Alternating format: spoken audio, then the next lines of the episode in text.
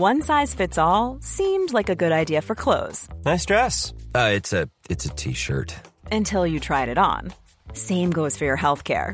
That's why United Healthcare offers a variety of flexible, budget friendly coverage for medical, vision, dental, and more. So, whether you're between jobs, coming off a parent's plan, or even missed open enrollment, you can find the plan that fits you best. Find out more about United Healthcare coverage at uh1.com. That's uh1.com. En el episodio de hoy hablamos de Jesús es falso, La falsificación de los evangelios, Jesús el militar y los masones, el mito de Cristo.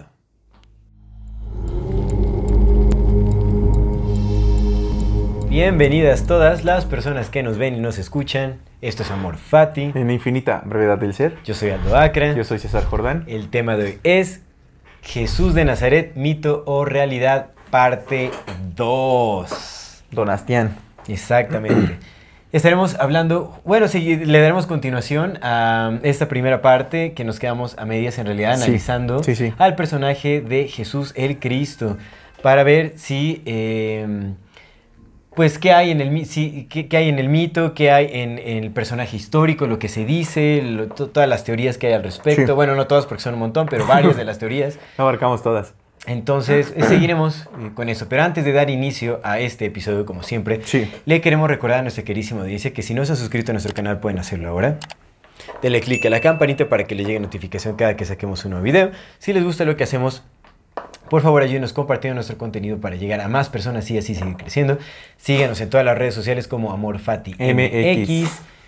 Toda retroalimentación es más que bienvenida, nos encantan sus comentarios, sugerencias, historias, etc. No se olviden de mandar su solicitud para pertenecer al grupo privado de Facebook de Comunidad Fati para participar en el programa de Voces de la Comunidad.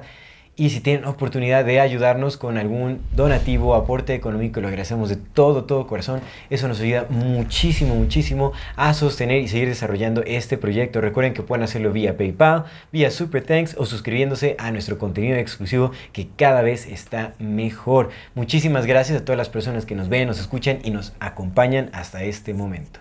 Y antes de comenzar, como siempre, queremos enviar saludos a nuestra queridísima comunidad Fati. De YouTube queremos enviar un saludo muy grande a Martínez Alejandro, a Luis Producer y al triple Mira, 555. Luis, producer, el tocayas aquí de... Su gemelo, de su Luis gemelo bueno. Exactamente. Gemelo bueno. Tu impostor es el, impostor. Exactamente, la versión este, sencilla, ¿no? De, De Insta. amigable, la versión amigable. de- De Insta con mucho grado a Cristina Vázquez, a Alejandro Mejía y a Pilexer. Saludos, abrazos. P-Y-L-X-R. Y de nuestra queridísima comunidad de Facebook a Edgar Becerra, a Segovia Tris Mejisto, tres veces grande, y a Ángel Franco. Con muchísimo, muchísimo gusto. Les mandamos un fuerte abrazo.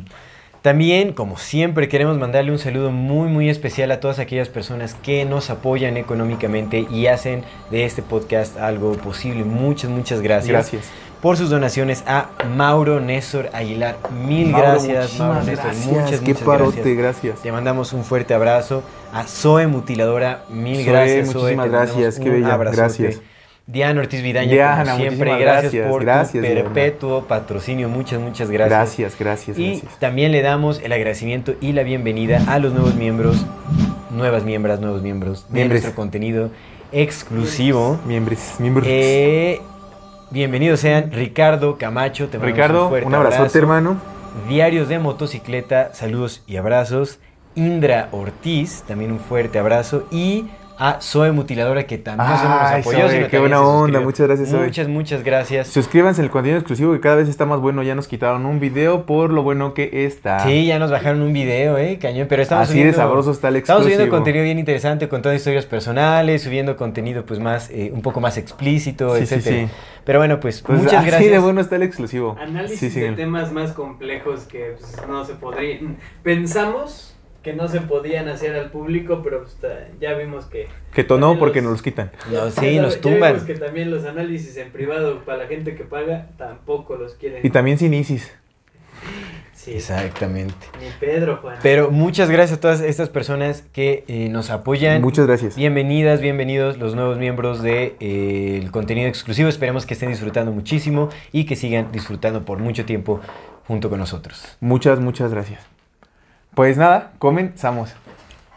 Queridísimo amigo, ¿cómo estás tú? Bien, hermano, bien, bien. Pues acá ya sabes, dándole con la frente en alto, caminando, Echándole ganas. echándole ganas. En resumen, Echándole echándole ganas porque el ganas. echaleganismo sí es una filosofía de vida, aunque a un montón de gente le moleste aceptar que echarle ganas es... es- es- Bueno, muchas cosas se resumen en echarle ganas, eh, hablando obviamente de trabajar la voluntad. Ujú, Ya lo hemos mencionado muchas Ujú. veces, ¿no? O sea, todo requiere de esfuerzo, todo requiere de voluntad. Entonces, al final, no importa en qué situación nos encontremos, si queremos mejorar, si queremos superarnos, si queremos desarrollarnos, si queremos salir de algún hoyo en el que estemos atorados, tenemos que tener fuerza de voluntad, trabajarla y echarle ganas.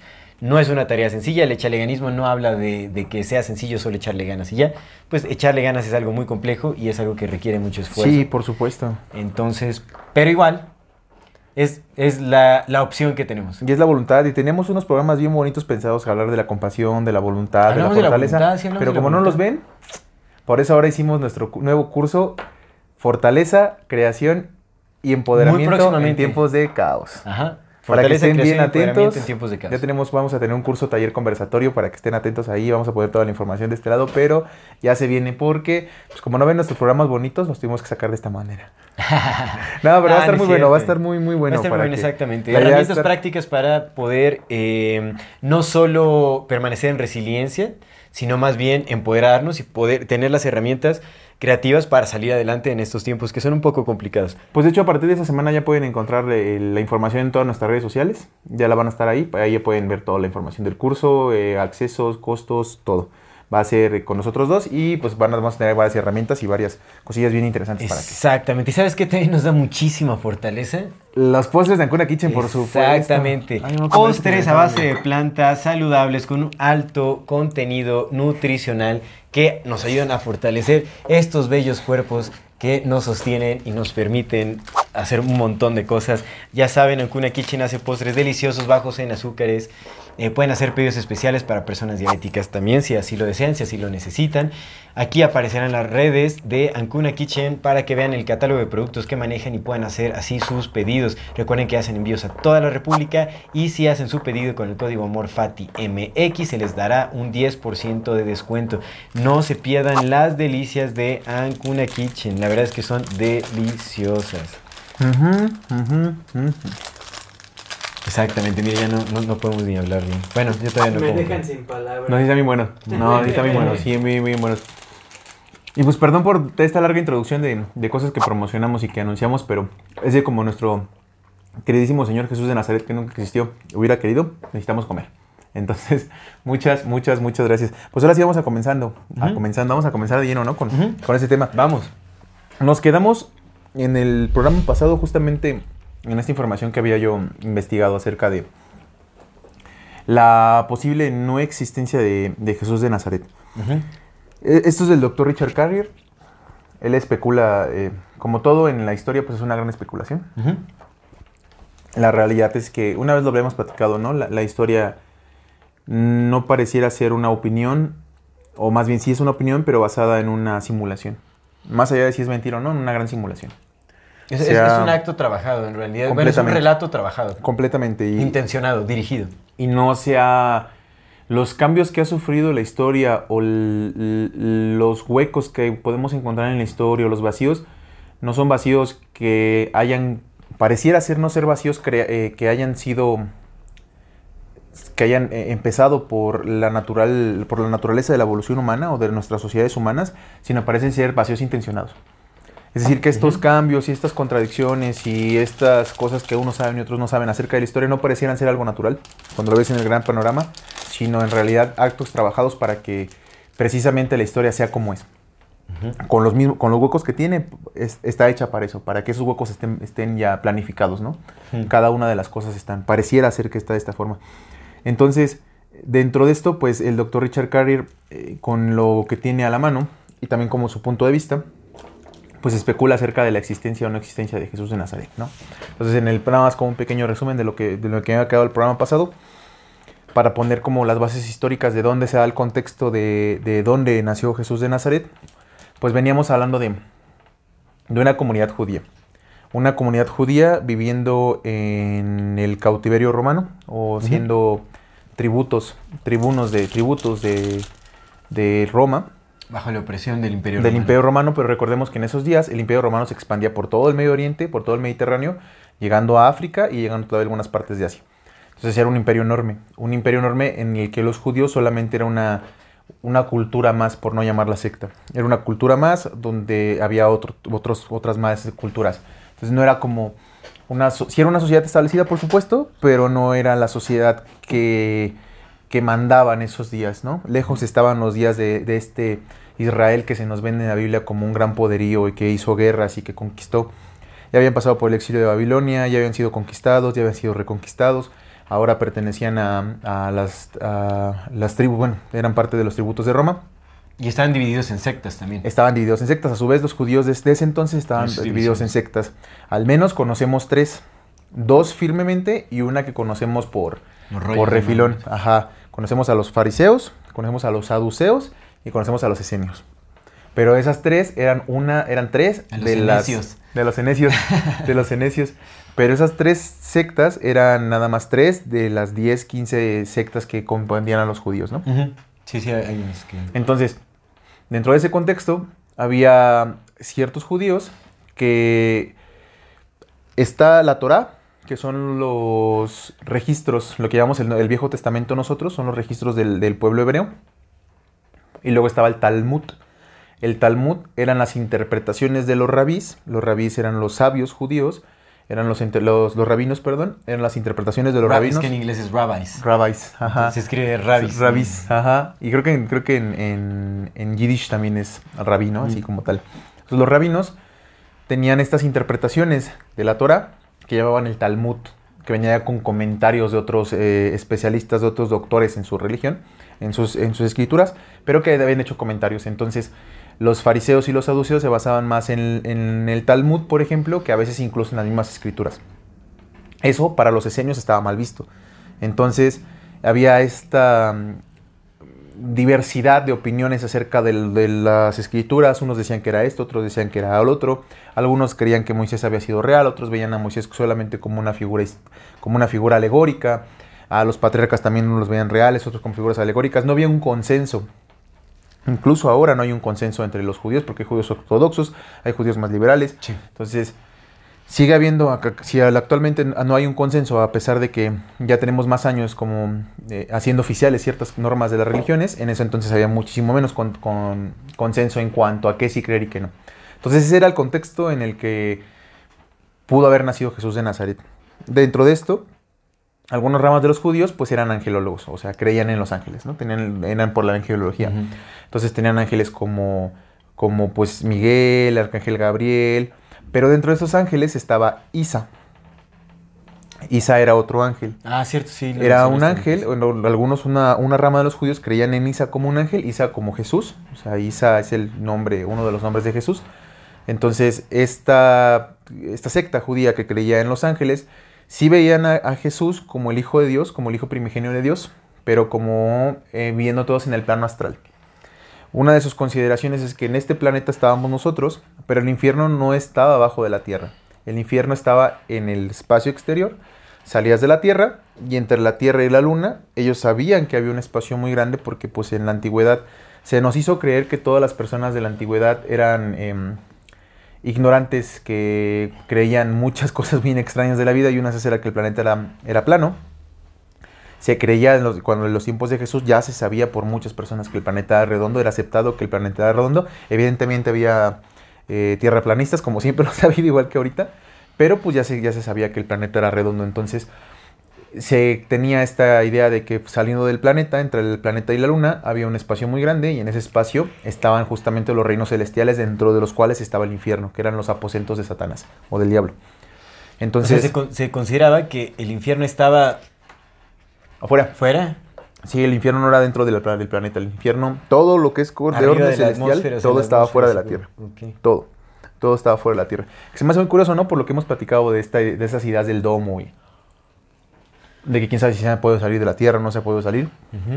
Pero ellos consideraban que toda la corte celestial estaba fuera, incluyendo el infierno.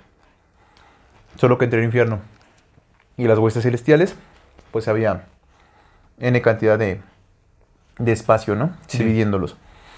Entonces, estos, estos angeliólogos creían en la posibilidad de, de Cristo, de, de Isa, como un hijo de Dios, como el hijo primigenio de Dios, como el ángel predilecto de Dios, porque era su hijo de carne y sangre, en Satanás como su antónimo, y el resto de los ángeles pues como ayudantes, ¿no?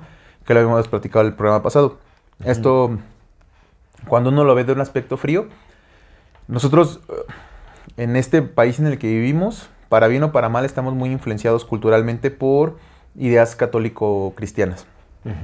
Entonces, dentro de nuestros entendimientos o las formas en cómo procesamos todo este tipo de realidades, pues vienen ya eh, plasmadas con estas ideas del- de lo que conocemos como lo que debería ser y lo que es, pero pues las ideas de, de originales eran muy, muy diferentes a lo que estábamos, lo que vemos, ¿no?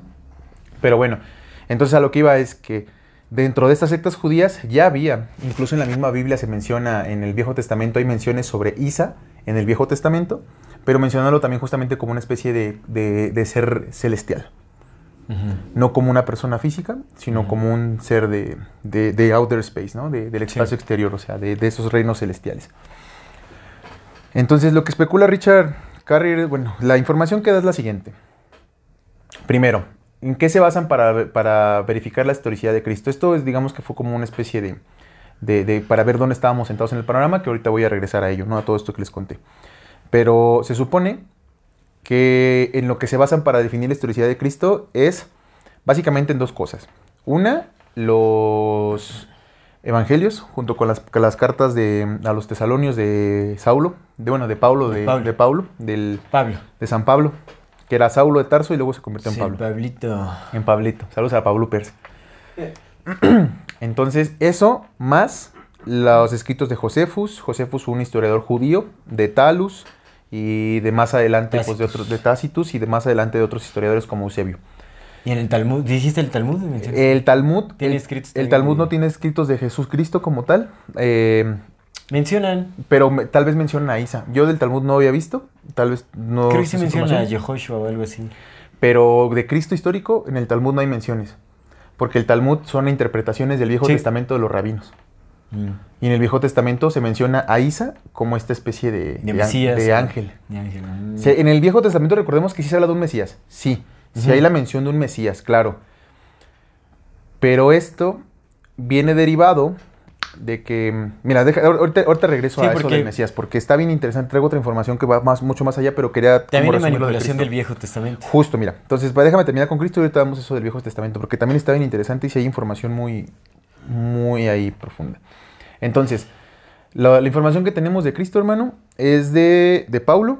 La más vieja que tenemos es la de Paulo, Ujú. que se escribió aproximadamente entre el 50 y el 60 después de Cristo. Cristo murió entre el 30 y el 35, entre el año 38 de, de nueva, nuestra era. Unos dicen que en el 30, otros que en el 33, otros que en el 38, pero digamos que no pasó del 40. Los primeros escritos de Cristo son del 50 al 60, o sea, 20 años al menos después de su muerte. De esas cartas se creía, entre los estudios, entre los, entre los eruditos, se cree que hay dos opiniones, que todas son falsas o que solo siete son reales de todas las cartas que hay. Porque en ese tiempo también, va- vayamos a, pon- pongámonos en, en- en cómo está el contexto de ese tiempo. Para poder leer algo, tenías que saber un chingo. No es como ahorita que la educación es obligatoria y que todos sabemos leer, entre comillas, casi todos sabemos leer. En aquellos tiempos no era así. Las personas que sabían leer era porque tenían acceso a las élites. O eran élites o trabajaban para las élites. Sí. Era la única manera en que podías aprender a leer y a escribir. Tienen un rango social elevado, por así decirlo. Por supuesto. O sea, la gente que sabía leer y escribir era parte de los tomadores de decisiones en su mayoría. Y si no, trabajaban para los tomadores de decisiones. Entonces no eran personas libres de prejuicios, por decirlo de alguna manera. Eran personas que trabajaban para alguien que decía qué tenían que hacer y que ponía las, las formas que iban. Y segundo, quien sabía leer y escribir conocía la mayor parte de los textos que había en ese entonces porque no había muchos textos. Es decir, conocía textos griegos, conocía historias de los egipcios, conocía historias del Mediterráneo, Sí. porque pues fuera la manera en que podías aprender. Entonces no había tanto conocimiento como ahora en forma escrita, entonces lo que con lo que tenías eran las mismas historias. Entonces, eh, resulta que entre el 50 y el 60, eh, Pablo escribe en griego sus cartas. Que eso es bien importante, se escribieron en griego. Para escribirse en griego habla de una persona que conocía el griego, que conocía la cultura griega, que estaba empapado en ciertos conceptos alegóricos de los helénicos. Entonces sabía todo este tipo de, de representaciones históricas de cómo presentar o vender dioses o semidioses.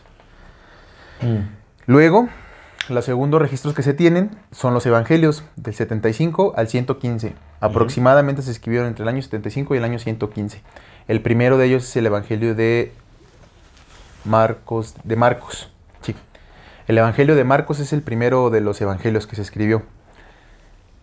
Se han encontrado muchos cambios, se han encontrado algunos, algunos papiros muy viejos donde hay incongruencias entre uno y otro, pero lo que se encuentra ahorita pues es lo que se estableció en, el- en uno de los concilios de lo que se tenía que hacer. Claro. Pero lo que también los eruditos dicen, o lo que en lo que están de acuerdo los eruditos, es que solamente el que es real es el Evangelio de Marcos, que no es escrito por Marcos. Lo que se hizo fue que alguien más lo escribió, lo escribió en un tono hecho para que el vulgo lo entendiera. Eso no es difícil porque cualquier escritor puede escribir con un estilo distinto, siempre Sí. y cuando se lo proponga. Pero no fue escrito por, por Marcos, solamente usaron su nombre para darle legitimidad. Y los otros tres evangelios, el de Mateo, el de Lucas y el de Juan, son copias del evangelio primigenio que es el de Marcos. Entonces, esos tampoco, bueno, esos, los evangelios no son, no pueden ser una prueba de que Cristo existió, porque no vivieron ahí. Y ni siquiera están hechos por personas que sí lo vieron. Son personas que se basaron Son en, un recuento del de historias que se contaban.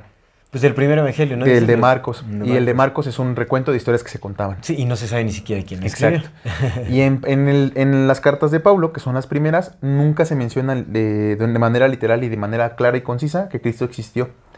Hay algunas menciones, por ejemplo, eh, que dice que Cristo viene de la simiente de, de David, refiriéndonos al semen.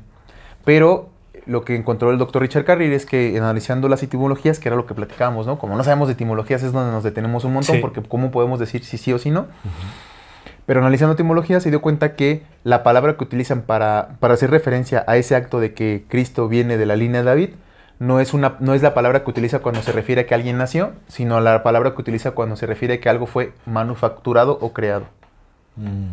Entonces, las menciones que hace de Cristo naciendo, en ahora en español o en inglés, en realidad en el original no decían Cristo naciendo, sino Cristo siendo creado.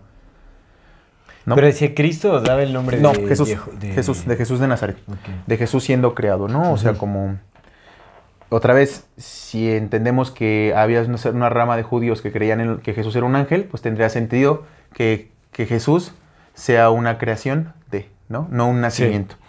Luego mencionan cuando habla de, de James, su hermano. Entonces, a lo que he encontrado es que también cuando hace referencia a su hermano, pues no hace referencia a su hermano de sangre porque nunca lo especifica, sino a un hermano de religión. Porque entre ellos se conocían como los hermanos de Jesús porque era como se reconocían uno a otro, un hermano de Isa, ¿no? Brother of Isa. Entonces, hace, el- en el libro está muy explícito y vienen todas las, todas las, eh, las muestras y está muy interesante, pero a lo que va es que eh, no hay una prueba tácita de que en, el en las cartas de, Pa- de Paulo se haga referencia a un Cristo real. Lo que sí hay es muchas referencias a que, y varias veces lo repite, que ese evangelio le fue dado a él de una en forma de revelación. Es decir, que vino a él. sí, sí, sí. El evangelio vino a él en forma de revelación. Entonces él le reveló. Y también la- la- cuando empieza a hablar de las apariciones de Jesús, habla de las apariciones de Jesús a partir de su muerte. Y Pablo, a lo que pareciera ser, es que Pablo sí sabía que Jesús hubo una pasión, hubo una muerte y hubo una crucifixión, pero no en este planeta, sino en las esferas de afuera. Es que otra cosa de, de Pablo es que él venía. Él, él no fue un soldado romano en algún momento. El Creo- vato era judío, pero era recaudador de No, impuestos. pero él se, se supone que él se hizo judío, se convirtió al judaísmo porque se enamoró de la hija de un rabino. Mm, Y luego se hizo cristiano. Ajá, exactamente, pero se convirtió al judaísmo, pero él venía del culto a Mitra. O sea, tenía el culto de Mitra, que es un culto romano. O sea, él, él era romano, se supone. Entonces, bueno. Y, y traía todo el mito justamente del Sol Invictus, que viene del mitraísmo, que es exactamente la adoración al Sol y esto de que nace el 25 de diciembre, los tres días, la resurrección, todo ese mito ya lo traía. Entonces justamente este, este, sus escritos están preñados de esa, de esa mitología. Entonces lo que resulta es que, eh, lo que lo que se especula es que lo que probablemente pudo haber pasado es que, ok, Pablo empezó a escribir esto como una forma también de, pues, eh, de hacer estos cambios que, sabe, que sabemos que hacen. Si cambió varias, varias veces de religión, tenemos, tenemos bien claro, sa- sabemos ya ahorita ¿Quiénes en son este los punto, claro, claro, sabemos quiénes son los que eh, sistemáticamente se han cambiado de religiones porque no tienen religión alguna, solamente... Andan ahí campechaneando. Entonces, ese es, un, ese es un- un- Ya, una un- clara muestra de que, pues, de dónde venía Pablo. Pero quitando a Pablo de la, de la ecuación, también tenemos a los otros compas. Y lo que especula es que po- po- otra de las teorías es de por qué se creó a Jesús o la figura de Cristo. Es porque los judíos tenían estas largas escrituras, pero ya eran muy viejas para los nuevos judíos. Y entonces ya no había como reconocimiento entre las historias de los viejos patriarcas, porque eran de hace muchos años con lo nuevo. Entonces, lo que hicieron básicamente fue hacer un lavado de cara al judaísmo. Porque el cristianismo es judaísmo solamente sin, sin las cosas que tienen que ver con el, con el templo. Todo Mm. lo que hace el templo lo quitaron y entonces todo lo que hacía el templo lo pasaron a la figura de Jesús en la Mm. forma de alegoría. Entonces lo que, lo que está haciendo Marcos en su evangelio no es contar una historia de un personaje histórico, sino haciendo alegorías de un cambio de entendimiento de la figura judía hacia otra religión. Sí, sí, o sea, fue un Lavado de cara. completo de- Porque las historias de Jesús... del, verdadero Viejo Testamento. Exacto. Antiguo las historias de. Jesús las puedes encontrar en Moisés, las puedes encontrar en Abraham, las puedes encontrar en Isaías. las- el mismo Viejo Testamento habla de un Mesías, entonces lo único que dijiste, bueno, pues vamos a darle Ah, a este va a ser el Mesías. Exactamente. Y ya todas las informaciones históricas que conocemos de Jesús son a partir del año 115, todas las demás. La de José, la de Talio, la de Tacitus, la de Eusebius desde el año 300. Claro. Todas las demás son a partir del 115. Ujú. Todas las que hacen referencia a que son fuertes externas, que son las que sí confirmarían que hubo un personaje histórico llamado Jesús, pero son fuertes externas a, a esta a toda esta, esta información. Sí, sí, sí. Entonces, digamos que está como, como eh, ese lado de, de por qué y cómo fue configurado la figura de Jesucristo, ¿no?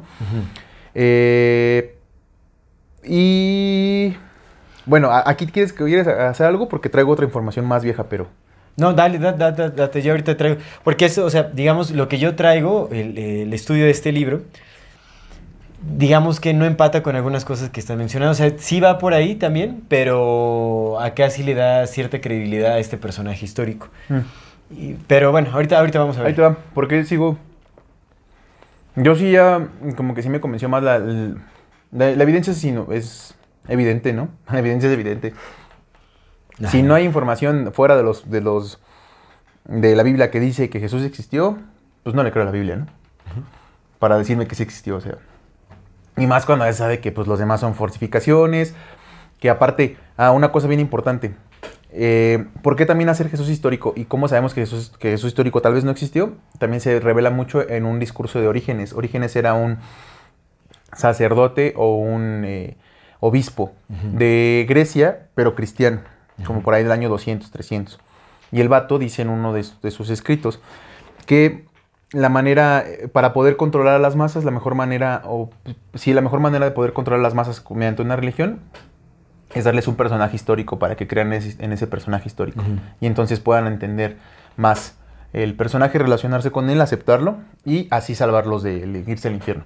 Porque la versión alegórica, decía él, para las personas que no conocen de esto, es muy compleja, muy compleja, muy complicada y no lo van a aceptar. Entonces, no lo dijo específicamente de Cristo no existió, pero se cree que Orígenes sabía que Cristo no había existido. Todos estos cultos, amigo, vienen de, eh, evidentemente, toda la figura de Cristo, de cómo nació, su pasión, todo esto, pues eh, son historias que habían contado de ese, de ese entonces. Cinco dioses muy conocidos de ellos, Osiris, Adonis, Rómulo. Rómulo también pasó por lo mismo que Cristo, güey. Sí. Resucitó, pasó por una pasión, todo, todo, todo. Mitra también. Eh, Salmovis, Tracio. Entonces, Dionisio. Krishna. Dionisio, todos estos, todos estos dioses habían pasado por lo mismo, o sea, por lo mismo, exactamente por lo mismo. Eh, esa es la, la- la forma Pero resulta que, por ejemplo, a Osiris en el antiguo Egipto, los sacerdotes hicieron algo. Para la clase dominante sabía cómo estaba sucediendo la cosa. Para el vulgo, Osiris lo, le- lo hicieron real. Le crearon una historia, le crearon una familia, le crearon años, le crearon una biografía, lo, lo, lo historificaron. Para el vulgo. Los sacerdotes y la raza dominante sabía que Osiris nada más era una alegoría. Era un personaje inventado. Que había pasado por lo mismo en el paso exterior, había sido crucificado, había sido resucitado, había ta, ta, ta. Pero esa es la cosa. Que sacerdotes y clases dominantes sabían la verdad, sabían que era un concepto alegórico, pero al vulgo se lo vendían como un personaje histórico. Lo mismo hicieron con los demás dioses. Pero aquí hay algo bien interesante. Adivina quién es el primer dios del que se tiene conocimiento con esta historia. El primer Dios. ¿Con qué, con qué De este historia? tipo, de este tipo, el primer Cristo. Del primer Cristo. por, por esa misma historia, ¿no? Muerte, pasa por una pasión, lo mata a su contrincante el diablo, lo resucita en los tres días, sube a la derecha del Padre y entonces abraza el amor. De todo, o sea, de, de- de este mito, ¿cuál es el primero que pasó por Adivina quién es. Te va a sorprender. Pues debe de venir de. Es una morra. ¿A poco? ¿Quién? ¿Quién es? Inanna. ¿Cómo? Inanna. Inanna. Ah, ¿no es de los sumerios? La madre consorte de... Esposa madre consorte de él. Mmm. De Elbal. Ajá. Inanna, que después fue Astarté, que después fue Astaroth, que sí, después sí. fue Hathor, que después fue Isis, que después fue María y ahora quién sabe cómo la llamemos. Sí. Porque seguro la viejona sigue ahí, viva. O sea, pero digamos, ella pasó por, por esta. La misma, güey. Pero de Cristo, de Jesús. La misma, carnal. Es la primer Cristo. Mm. Inanna es la primer Cristo, güey. Y de ahí, de los sumerios, fue esparciendo, como lo que pasó. Esparcieron su mito por todas. ¿Por qué le cambiaron la- el género? No lo sé. Es lo que no sabemos. Especulábamos en aquel programa, ¿te acuerdas que a lo mejor porque sigue viva? A lo mejor porque como los fénix se mueren un cierto tiempo y vuelven a renacer. A lo mejor porque encontraron la forma de perpetuarse, por eso su símbolo es un fénix, no sé. A lo mejor no siguen vivos, a lo mejor sí sigue viva. Who knows? Pero en algún punto dijeron, no podemos apuntar acá, vamos a esconder a todas las mujeres. Porque necesitamos que la línea de las mujeres no se conozca, porque los hijos son Sí. los hijos de las mujeres, no los de los hombres. Sí, sí, ¿no ves que este Michael Vaillant llega, llegó a mencionar? Creo que lo mencionamos en el primer este, episodio que hablamos de Jesús, como la, la vida secreta de, de Jesús. Jesús el Cristo. Michael Ah, bonitos menciona, cuando sí creíamos. él menciona que realmente la línea de David es de, viene de María, no de José. Y que por eso Jesús sí era un legítimo descendiente de, de David. Que ahorita, ahorita quiero hablar de eso, porque sí, De la sí- sí hay, hay que contemplar la posibilidad de que es un personaje real histórico. Jesús ni siquiera como un nombre, sino es más un título, porque Jesús también tiene un significado. Pero bueno, ahorita lo... Entonces, Inanna fue la primera de los sumerios, que es la primer Cristo. Y Sí. luego esa historia se fue vendiendo por todos lados y llegó a la historia de Pablo, que dijo, ah, pues otro más. Pues ya sabemos cómo, ya sabemos cómo hacer dioses, ahora vamos a hacer este dios. Sí. Eso tiene mucho sentido porque explicaría por qué, por qué Roma aceptó el cristianismo cuando el cristianismo era una secta muriendo. Eran pocos los cristianos, no era una amenaza para el, para el imperio, pero de repente dijeron, ok, tenemos una nueva religión, vamos a plantearla como tal. Porque pues el cristianismo sirvió como una forma de hacer imperio sin hacer imperio. Sí, por supuesto. Ya no era el imperio que tenía que recaudar impuestos, que tenía que controlar, que ta ta ta ta ta, ta y que tenía todas las obligaciones y todos los eh, las- lo- los los burócratas y toda la burocracia que tenía que dar ta ta tal y administrar. Ya nada más era una religión, una iglesia. Ponías un un güey, un güey, un güey y controlabas lo más puro que tiene el ser humano, que es su entendimiento de ser humano. Claro. Entonces, eh, Inanna fue la primera. Pero me gustaría darte ya nada más como, como un dato más que está bien impresionante. Estaba leyendo este, se llama Ancient Spooks, que es como un, un- una, serie, una serie de ensayos de un lector del Maíz Matis que se me hizo muy interesante. Otra vez, la cosa es que pues yo no sé eh, filología, entonces desconozco si me mienten o no. Pero los datos que presenta y los links que mostró, y yo viéndolos y leyéndolos, son muy claros, ¿no? En cuanto destripa la Biblia y dice, ok, ¿por qué los, los actuales... eh, ¿cómo, ¿Tú cómo traducirías spooks? Spooks son, ya lo habíamos dicho, ¿no? Los spooks son como estos, este... Como sospechoso, los spooks son... A ver, vamos, pues vamos a buscar. Porque spook es espanto. Me, me pasas el celular más Sí. Sí, es- eh, spooky es como... Como espanto. como- Spooky es como tenebroso, como... Es que, bueno, nada más como un Ah. contexto rápido. De- Miles Matis denomina spooks a todos estos personajes que sabemos que han sido inventados por las élites. Jimi Hendrix fue un Falsos spook, actores, falsos actores. Elon Musk es un spook, la reina Isabel fue un spook. O sea, todos los que nos ponen ahí pensando que ellos son los que están dominando. Espía. Aquí está como... Sí, espectro, en realidad un spook Como es un espectro. pero son espías, en realidad es como...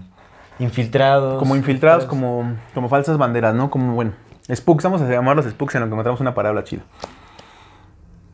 Entonces, lo que este, este, esta línea de Ancient Spooks eh, es- está interesante porque dice, ¿por qué, los, ¿por qué los hebreos o los judíos, los líderes ahora siguen manteniendo sus nombres judíos, no? Sí. Y lo primero que hace una diferencia es que hay que entender dos cosas diferentes. Uno, que los judíos es una religión. La religión judía es una religión y las personas que creen en el judaísmo no son malos, punto. Exactamente. Son, Sí, seres humanos igual que nosotros que son judíos. Sí, pero y también su religión ha sido muy manipulada. Claro, y está al otro lado que son los, eh, las élites dominadoras del mundo que fingen ser judíos. Exacto. Esa es la primera difer- diferenciación que tenemos que hacer y pues por supuesto es más que evidente que es así. O sea, no Mm. es que los judíos quieran dominar al mundo, no podrían, porque también son parte del rebaño desconcertado, pero las élites que dominan al mundo se hacen pasar, al menos las visibles, se hacen pasar por judíos. Como se han hecho pasar por cristianos, como se han hecho pasar por mitraí- mitraístas, como se han hecho pasar por, por eh, cananí, bueno, vales, Ajá. que animal, o sea, como se han hecho pasar toda la historia por siempre por las cosas que tengan que hacerse pasar. Pero, de entrada, pues las élites no son judías, nada más tienen esos nombres. Y lo que va haciendo análisis es que esos nombres tienen que ver con juegos de palabras, justamente. Entonces, lo que dice es que la Biblia no está hecha para el, para el rebaño desconcertado, está hecha para ellos. Pero ellos tienen a su vez su propia versión que nosotros no conocemos. Pero en la versión que sí conocemos hay muchos juegos de palabra y que va encontrando unos otros. Mucho simbolismo también. va encontrando eh, claves de, mira, es que aquí, por ejemplo, este nombre que le da Dios, en realidad lo que está encontrando es esto, porque aquí está la fuente y lo que la fuente dice es esto y esto y esto. Ya lo hemos analizado aquí, por ejemplo, con la palabra Elohim, que es señores, ¿no? Entonces, lo que va viendo es, justamente haces este análisis todavía más profundo de lo que platicábamos, que parece que la Biblia no habla de Dios, Exacto. que lo que habla es de señores, de señores élites. Ujú. Y entonces empieza De justamente... gobernantes, de... Y no de gobernantes, Milita- porque, de porque justamente los reyes, los reyes que menciona aquí son spooks. A los que no menciona, cuando se hace referencia a Adonai, a Elohim y a los Vales, hace referencia a ellos, a los que no conocemos, a los que no sabemos sus nombres. Sí, a los que nunca, de los que nunca se escribió. De los que no hay historia más que sus historias que tienen ellos que nunca han compartido. No habla de Dios, habla de ellos. Los reyes desde siempre han sido spooks. Y entonces empieza a hacer como todo el análisis, está muy interesante, pero lo que yo, yo quería conectarlo acá es con la palabra Nasir. Nasir es como denomina en... en la- ¿Vas a ir o no vas a ir? ¿Vas a ir? ¿Vas ¿Vas a ir o no vas a ir? Mira, mi le. Así, chapoteando. La palabra Nasir es Ajá, como denominan en la. Biblia a Sansón. Sansón fue un Nasir. Un Nasir es aquel que hace un voto de dedicación a Dios para toda la vida. Pero la Biblia también, en, en los estudios de Strong, que es un traductor de la Biblia, que hizo Ajá. un análisis muy fuerte y que creo que se sigue manteniendo como uno de los guías todavía para traducir palabras de la Biblia, Ajá. en la guía de Strong se hace tres, tres formas de poder hacer Nasir. Un Nasir consagrado en voto, un Nasir, eh, no me acuerdo cuál es la segunda, se me fue, pero el tercero es un Nasir que es Nasir desde antes del vientre. Ok. Y lo, lo, es como relaciona, nacer, bueno, suena... lo relaciona justamente, la, hace la, la hace la raíz etimológica. Y en la raíz etimológica lo hace con NZR, porque las letras hebreas no tienen vocales, solo son Mm. consonantes. Y en ese análisis de la raíz NZR también la, la, la linkea con la, la raíz NDR. La raíz NDR significa decepción. Deception es como máscara, como engaño. Y también tiene otros significados, cambio, eh, significado como de, de- de tergiversación, ¿sabes? Ajá. Y es, un, es una raíz similar a la raíz similar de NZR. Entonces, empieza a hacer todo el análisis de filologías donde, donde al final encuentran. Les voy a dejar el link, eso va a ser mi recomendación, al rato lo menciono. Pero va a estar aquí el, el- el link para que puedan ver todas las referencias, porque son muchas, o sea, son muchas y, y pueden seguir ahí los links y pues sí está interesante cómo lo presentan, ¿no? Entonces, al final, resulta que Nasir, a como él lo, lo, lo relaciona, es que Nasir es otra forma de llamar, primero, a un spook de nacimiento. Sí. O sea, como Jimi Hendrix, como este JFK, Ujú. que han sido, que ya son, son seres humanos nacidos para, De- sí, que ya tiene un papel determinado. desde antes de nacer incluso. ¿no? Entonces, Nasir, eh, Samson era un Nasir y hace esta referencia. Después, está muy interesante porque después, por ejemplo, va a través de un, de un juego de palabras en la historia de Samson, cuando habla de que Sansón hace un acertijo para sus enemigos, les dice eh, eh, que es duro como no sé qué y dulce como la miel, ¿no? Total, que es el león y la abeja. O sea, la respuesta es la abeja y empieza a hacer análisis etimológico para ver qué significan las abejas y las abejas son otra palabra, son un- una referencia a la palabra, hacia word, a, a palabra palabra, eh, por su raíz etimológica, pero esa, esa palabra también es una referencia etimológica no de palabra, sino como de comando, como de una orden. Mm. Y entonces después lo relaciona con las moscas de los egipcios. Y al final va haciendo la relación entre que las abejas, pues es una representación gráfica de justamente estos grupos de spooks que van poniendo y son que están Que diseñando hecho hay, por todo mucha- el hay mundo. muchas imágenes religiosas en donde hay como abejas alrededor Los de masones tienen abejas, Los masones utilizan mucho las abejas. Y el león, el león también como otra manera de esto. Entonces, el- el- lo que él dice, el- la respuesta al acertijo de Sansón es que, ¿qué es más fuerte que el león? Nosotros. ¿Qué es más dulce que la miel? Nosotros. ¿Qué es más fuerte que el león? Nosotros cuando queremos dar órdenes. ¿Qué es más dulce que la miel? Nosotros cuando queremos engañar. ¿Sabes? Sí. Como en la Biblia, una especie de testamento de ellos. Su testamento, de que han estado aquí siempre. Sí, sí, sí. Pero al final, Nasir se de- deriva Nasir, Nasirin, y se Nasirin, y se deriva Nazarín, Nazarín, sí. Nazarín, como Nazareno. Entonces, haciendo esa conexión de Nazarín, eso ya es mío, ¿no? Pues, Quién sabe si es cierto no, pero pues no sé, a mí me saltó como de, pues si Nazarín es engaño, y es una figura, porque también, se, también la figura de Sansón no es una figura real, es una alegoría, Sí. pero es un nazir, es una alegoría nas- nas- nazarena, nas- nazirina, nazarina, pues Cristo seguramente también es otra. Por eso es Jesús el Nazareno, Jesús el Nazir, Mm. Jesús el, el, el usado para engañar, el otro spook, un spook más. Sí, tiene sentido, tiene Para sentido. estar moviendo. Y está, está muy, muy interesante y nada más como eh, cerecilla en el pastel. Bueno, eso lo voy a dejar para mi algo interesante. Y básicamente, amigos, es como que eh, el tratado de por qué pareciera que la figura de Cristo no fue real, sino un invento de estos compas que han inventado muchas cosas. Sí, sí, yo sí creo que realmente el, el Jesús, ¿no? Que- que- Chuchín. el Chuchín, el, el Jesús que conocemos ahora en la actualidad, ¿no? que es eh, imagen central de, del cristianismo en general, de todas las, eh, todos los grupos cristianos que hay, es, es una invención, pero sí creo que hay una historia real sobre un personaje que era esperado por el pueblo judío como un Mesías. redentor. Mm. Pues no, como, es que también Mesías solo significa aquel, este, eh, ¿cómo, cómo es? O sea, la palabra Mesías en realidad para los judíos de aquel entonces solo significaba el que va a ser rey. Nada más. Así tan literal como es. O sea, no tenía como una conexión con lo divino realmente, sino nada más era alguien que estaban esperando a que alguien llegara como a darle poder al pueblo judío y poder salir de la opresión del imperio romano. Ok. Pero así nada más. O sea, no era, no era tanto como este, mm, ¿sabes? El, el Hijo de Dios y el, el Salvador de todas las almas y todo ese asunto. Sino más bien, el Mesías del que se llegó a mencionar en algún momento en los textos judíos era justamente una persona que venía de la línea de David, o sea, de esta línea de reyes, que iba justamente a hacer resurgir el pueblo judío y a darle el poder eh, eh, que los iba a sacar de, de- de la opresión romana. Así tal cual. Entonces Jesús, el- la palabra Jesús también significa rey, o sea, bueno, hace referencia como a esto de- del rey de los judíos. Eso es lo que significa. Eh, Jesús es rey de los judíos. ¿No? Entonces estuve leyendo un libro, Frank Mason, que eh, se, se llama La clave secreta de Irán, que hacen dos investigadores, que son eh, Christopher Knight y Robert Lamas. Son dos francmasones que eh, hicieron un estudio muy extenso para encontrar las raíces de la francmasonería. Hicieron investigaciones eh, en, en sitio, se fueron a Egipto, se fueron a Israel, fueron como a todas estas eh, áreas, este, lugares arqueológicos, estudiaron textos antiguos, hicieron una investigación muy muy profunda para encontrar las raíces de la francmasonería y este, eh, de dónde venía ese conocimiento, ¿no? Y pues llegaron a Egipto, o sea, bueno, hicieron como un paseo por todas estas tierras sagradas y eh, pues encontraron muchísima información que le da más sentido a toda la historia que conocemos. Ahora, obviamente, es muy distinto a lo que conocemos.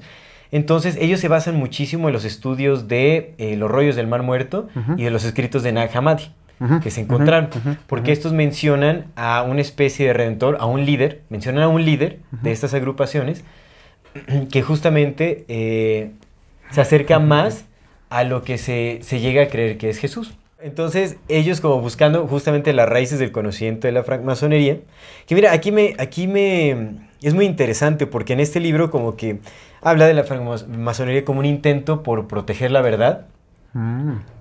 Y de hecho toma como esta, mm, eh, las enseñanzas de Jesús como algo muy valioso y que empata muchísimo con eh, mucho simbolismo de la masonería.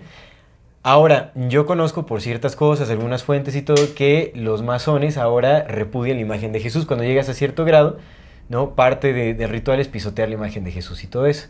Y eso yo, lo supe por mi padre porque estaba relacionado con varios masones y eh, le llegaron a... Ahorita que dijiste cuando la imagen de Jesús y todo eso, pareció que dijiste Jesucito. De La imagen de Jesucito. De Jesucito. De Jesucito, Chuchito, no me Rey lo- Salvador. No me lo estoy No me lo estoy- molestando. No, pero mira, eso lo que me lleva a pensar es que en algún momento tal vez, o sea, la, la masonería como... ¿Fue distinta? Ajá, fue distinta, tenía Mm. como un propósito distinto, pero así el infiltrado como todo, ¿no? Porque, o sea, más Matis habla también. Bueno, en- en- hay muchos textos, muchos estudiosos que hablan justamente de cómo estos grupos, estas élites, han- se han ido infiltrando en absolutamente todas estas logias y como estas eh, eh, fraternidades secretas y todo. Se han ido infiltrando y han ido cambiando los principios, se han ido transformando como la Que este, dirección que se este le da a compa, el, el Jerry, se llama Jerry, eso es como su nombre clave. Jerry, Ajá. el de los estudios de Ancient Spooks, Ajá. dice que como dice Miles Matis, así lo dice, ¿no? Como dice Miles Matis, pues los francmasones solamente son un club de estos spooks. O sea, la realidad Ajá. es que no son nada distinto porque es su club.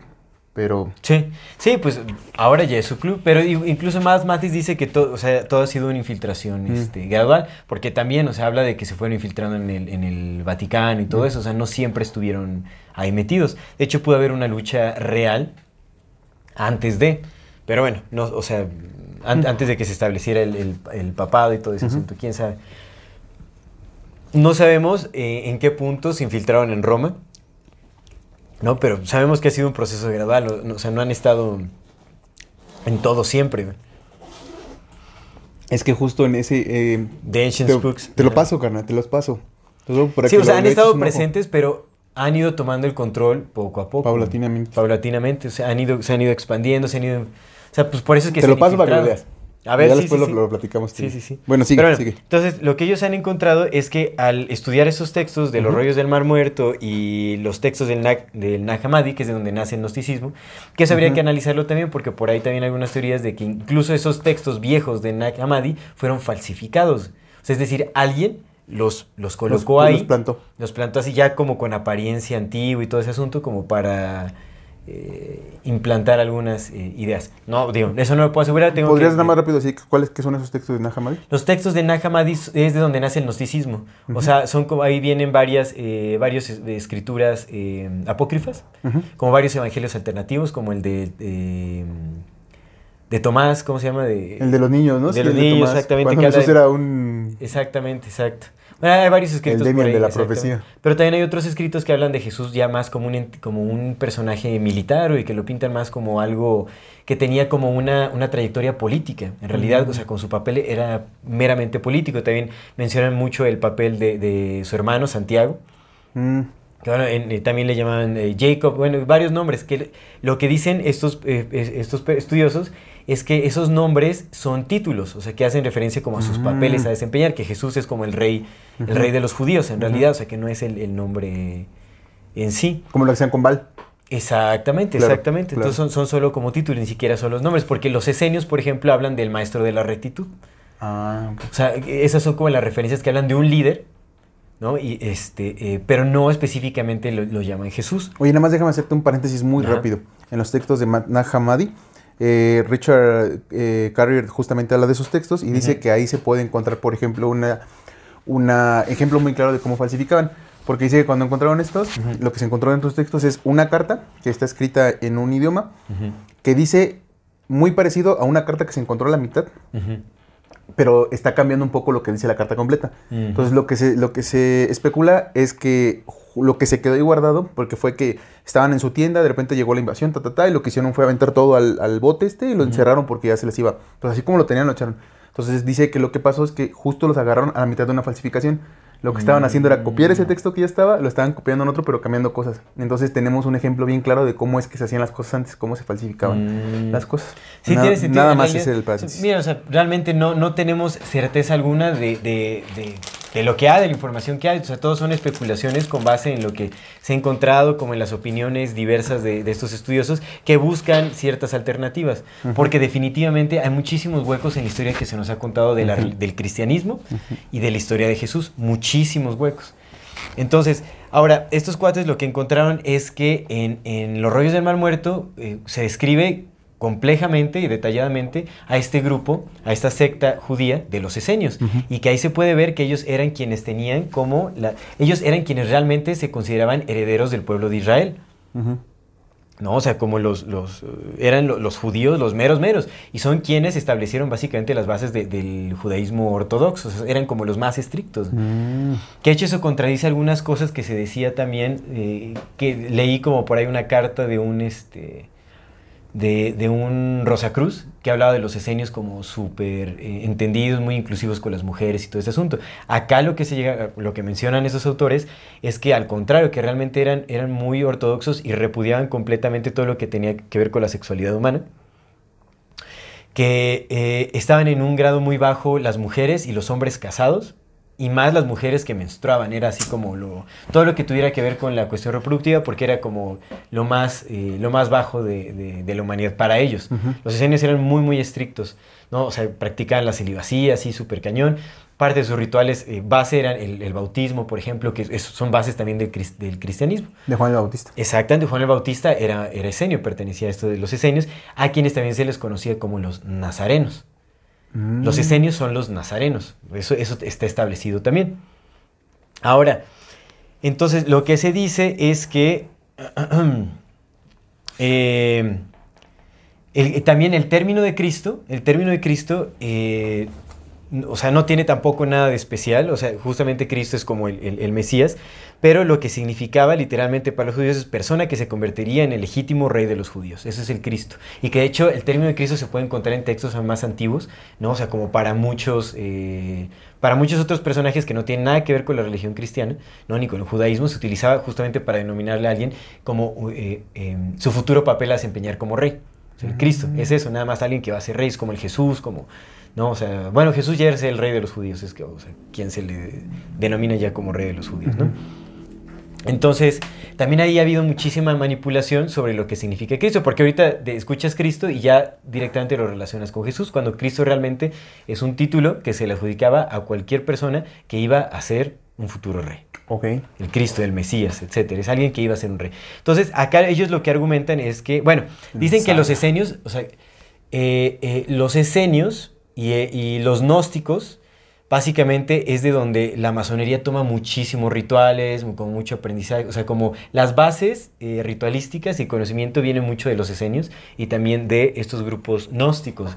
Pero eso ya después lo, lo, lo rastrearon hasta el antiguo Egipto.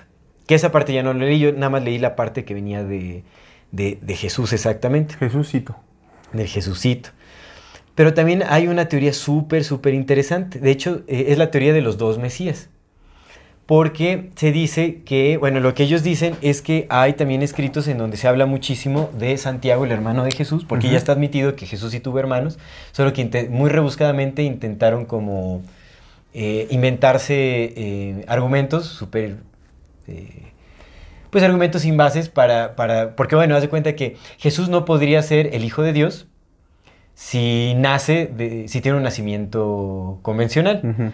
Y si tiene hermanos, quiere decir que pues nació igual que ellos, o sea, Ujú. que o sea, son sus hermanos de, de padre y madre. Entonces, acá lo que intentaron, o sea, para, para no descartar como este nacimiento original que tuvo Jesús, dijeron, no, pues es que los hermanos son de un matrimonio que tuvo antes eh, José y que quién sabe. O sea, como que intentaron deslindar, deslindar ahí a, a Jesús de una relación directa con sus hermanos, pero en realidad son argumentos muy rebuscados porque se sabe que Jesús, o sea, hay, hay- varias referencias en donde se habla de los hermanos de Jesús como pues los, eh, hijos de María y José. Entonces, eh, se habla de Santiago como el sucesor de Jesús, o sea, que fue quien realmente eh, llevó, esparció las verdaderas enseñanzas de- de Jesús, de su hermano. Y acá la teoría interesante de los dos Mesías es que su hermano, o sea, a su hermano Santiago también le conocían como Jesús. ¿Recuerda la historia de Barrabás? Del supuesto ladrón y todo ese asunto. Pues acá la teoría dice que más bien eh, Barrabás, hubo un texto, hubo un texto eh, judío al que se le borró el primer este, nombre de Barrabás, que era Jesús. Jesús también. Barrabás, sí. Jesús Barrabás. Sí. Entonces los dos eran Jesús. Sí. Pero, o sea, los dos significan lo mismo, el, eh, que significan el rey de los judíos. Sí. Y es que Sí, sí. Lo que pasaba es que los judíos estaban esperando a dos Mesías. Un Mesías real, que era de la tribu de, de- de Judá, del linaje de David, y había un, eh, un Mesías sacerdotal, que venía de la tribu de Levi. Los Sí, ¿cómo se le llaman los levi... Le- sí. le- levianitas? Los no, levi- no sé, pero de ahí levitas, los levitas, los levitas los saduceos. Exactamente, de los levitas, que era otra rama de los, de judíos. Los levitas. Entonces se dice que eh, estos dos, o sea, tanto Jesús como su otro hermano Jesús, Sí. eran estos dos, eh, Mesías. estos dos Mesías. Entonces que ambos fueron, lo que está, lo Ese que, fue el que se fue a Japón. lo que dicen, ajá, posiblemente, muy posiblemente. Lo que se dice es que eh, estos dos, eh, bueno, tanto Jesús como su hermano, o sea, estamos diciendo Jesús como para diferenciarlo de, de su hermano Santiago, ellos eran los líderes en ese entonces eh, de los esenios y lo que estaban haciendo era, estaban planeando un, eh, una revolución básicamente en contra del imperio romano, pero un movimiento meramente político y militar, porque incluso hay, hay eh, varios... em, fragmentos en el Nuevo Testamento en donde Jesús les dice a sus apóstoles que se armen, que tienen que estar armados, que tienen que tener sus espadas y que quién sabe qué cosa, ¿no? Entonces, lo que se dice es que Je- Jesús estaba planeando un movimiento militar, pero que realmente su hermano Santiago era quien tenía a más devotos que lo seguían, porque era como más carismático. El otro Jesús era un poco más, más duro, más estricto. Como que él, él, eh, eh, supuestamente eh, era muy desapegado y promovía mucho la entrega al movimiento más que a sus propias familias. Es como quien quiera pertenecer a este grupo se tiene que desapegar de sus familias. No, también hay algunos textos en donde eh, desconoce a su madre y a, y a su padre que lo estaban esperando fuera de una... Es como, ¿de qué padre, de qué madre estás hablando? ¿Quién se quiere? Mi padre y mi madre son, este, son, son ellos. Ah, no, mi, mi padre y mi hermana o mi madre y mi hermano, no sé. Pero bueno, entonces Jesús estaba como muy enfocado en, en este movimiento militar para derrocar al imperio romano. Y justamente, eh, bueno, lo que se dice de Jesús de Barrabás es que causó una... Bueno, los dos fueron catalogados como eh, judíos extremistas y causaron, causaron un revuelco en donde murieron dos, este, no sé si fueron dos soldados romanos o dos, eh, pues yo creo que, o sea, dos personajes del imperio romano murieron. Y de ahí es que los buscaron arrestar también. O sea, los Mm. arrestaron como por justamente atentar en contra de, de- del imperio romano, los arrestaron y los llevaron a la cruz. Y fue cuando Poncio Pilato dio a escoger a, a todos los devotos del, de- eh, del judaísmo, ¿no? A quién querían salvar. Entonces escogi- escogieron a Jesús de Barrabás. a Jesús Barrabás, que, Nazaret. Barra- que Barrabás también este, es un título, no es un nombre, es un título. También no recuerdo qué significa Barrabás. Eh, hay dos versiones. Hay unos que dicen que eh, Jesús Barrabás murió en la cruz en lugar de Jesús de Nazaret. de Jesús de Nazaret. Pero hacia dónde se dirigen estos, eh, estos investigadores es que más bien fue Jesús, eh, el, el- sí, fue Jesús eh, de Nazaret, o el Jesús que todos conocemos, quien realmente fue crucificado, quien fue sacrificado ahí en, en la cruz, y que quien continuó con las enseñanzas fue Santiago, dirigiendo a los esenios. Porque también en los escritos de eh, los rollos del mal muerto se habla de que las enseñanzas de Jesús continuaron por su hermano. Ahí se menciona que su hermano fue quien llevó como los... eh, eh, acá, bueno, quien fue, quien siguió propagando las verdaderas enseñanzas del maestro de la rectitud o de, de este Mesías.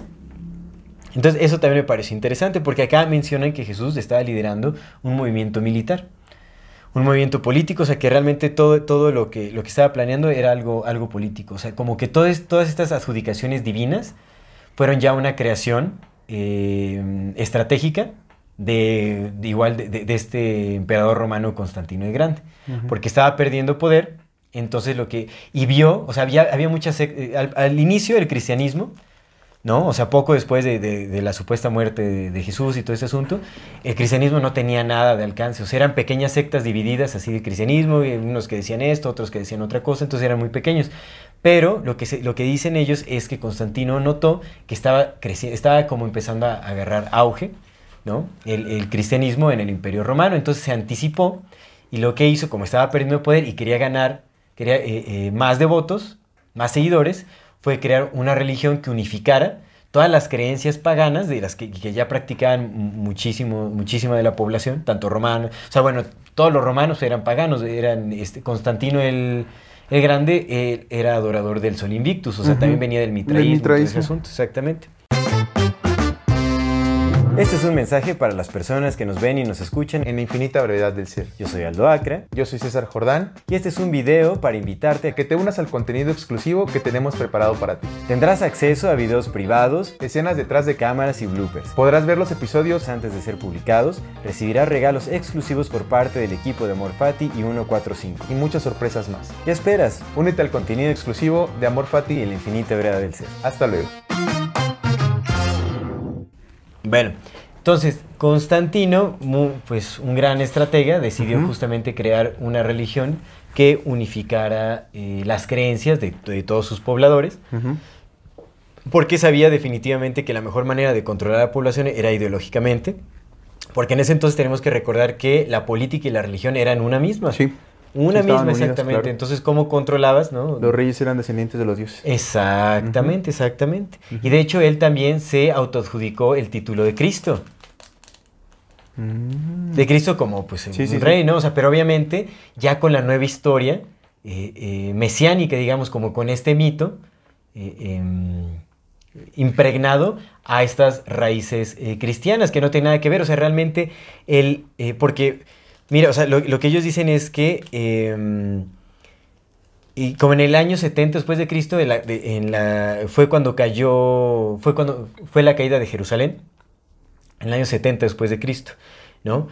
Ahí digamos como que el cristianismo se distanció de los orígenes judíos y se fueron eh, creando como distintas historias, preñadas también como del paganismo de varios, eh, eh, eh, de varios grupos por ahí, o sea, como que se fue distorsionando todo lo, lo del, lo que realmente había sucedido históricamente con este personaje que intentó, se dice que intentó ser el rey de los judíos, ni siquiera lo logró ser, o sea, ¿Qué- básicamente ¿Qué este Constantino? Jesús. Ah, Jesús. Jesús, ajá, o sea, Salud. entonces Ah. como que hubo una, una gran distorsión, o sea, el cristianismo se alejó de los orígenes judíos porque se empezaron a crear así como distintas historias, también plagadas de, de- de paganismo, acerca de este personaje que intentó ser el rey salvador como de, de los judíos.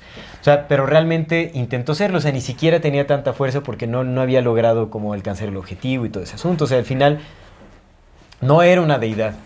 No Sí, era una sí, deidad, no, hay que la, entenderlo. La deificación de Cristo fue a Era un personaje político, militar en ese entonces que estaba intentando restaurar el poder de los judíos. Era, e- eso era. Y no fue, sino este... mm, Hasta que Constantino decidió crear una religión basada en este personaje porque vio que empezaba a tomar algo de fuerza de todas estas sectas cristianas que estaban en desacuerdo, que estaban en conflicto también, o sea, estaban peleando por sus creencias. Y dijo, pues vamos a unificar. Y pues mandó llamar a varios eh, personajes religiosos de alto calibre de varias partes del mundo. Justamente para consolidar una religión. O sea, básicamente lo que hemos hablado del concilio de Nicea de 325 después de Cristo, Sí. en el que... eh, O sea, 300 años después de que se haya muerto Cristo. Exactamente. Y de que ya se habían hecho... Imagínate, ¿cuánto tiempo? Y cómo empezó a tomar fuerza la religión cristiana, pues era por todas estas creencias ya un poco, ya mal formadas de lo que realmente había sucedido. O sea, ni siquiera había ya como una, mm, una historia concreta de lo que había pasado con este personaje que conocemos hoy en día como Jesús y todo ese asunto. ¿no? O sea, de los esenios no se menciona, sino hasta que se encontraron los rollos del Mar Muerto. Sí, ¿no? justo. Entonces, en realidad, o sea, como que todo se, se perdió. Que mira, montón. se supone que, por ejemplo, el doctor Richard Carrier dice que, que algunos estudiosos eh, creen que el- los esenios no se mencionan en el, en el Viejo Testamento, en el Nuevo Testamento, Ajá. que solo se menciona a saduceos y a, a fariseos, porque el Nuevo Testamento más bien fue escrito justamente como una carta de los esenios, digamos. ¿sabes?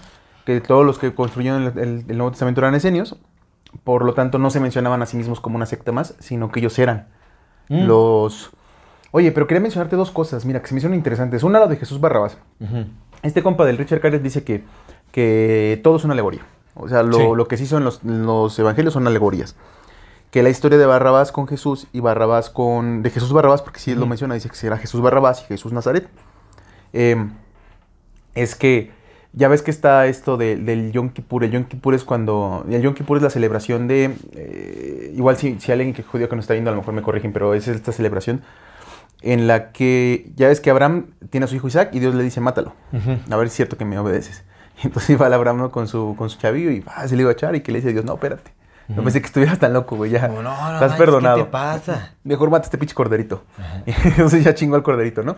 Entonces el Yom Kippur es esa celebración en la que en vez de matar a sus hijos, mataban corderos. Pero llevaban dos corderos. Un cordero al que dejaban en libertad y un cordero al que sacrificaban. Esa, era la, esa es la, la tradición. Entonces, como la- los, los evangelios son alegóricos, la, y lo hace, por ejemplo, en referencia con la historia que dice por ejemplo, tenemos, para saber que los, los evangelios son alegóricos, tenemos la historia de que Jesús odiaba a los higos. Y la gente... ¿Odiaba a los qué? A los higos. A los higos.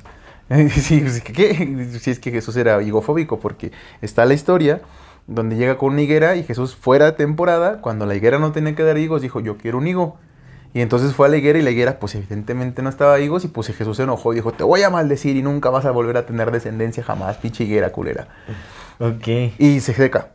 Y dice este compa, si- o sea, si tú te pones a ver que estás pintando a tu Salvador, y lo estás presentando ante el pueblo. Si yo te cuento esta historia, ¿tú, creer, tú creerías en ese güey así de trastornado como está? ¿Lo aceptarías como tu salvador? ¿En un cabrón iracundo, vengativo, que se emputó con un higo?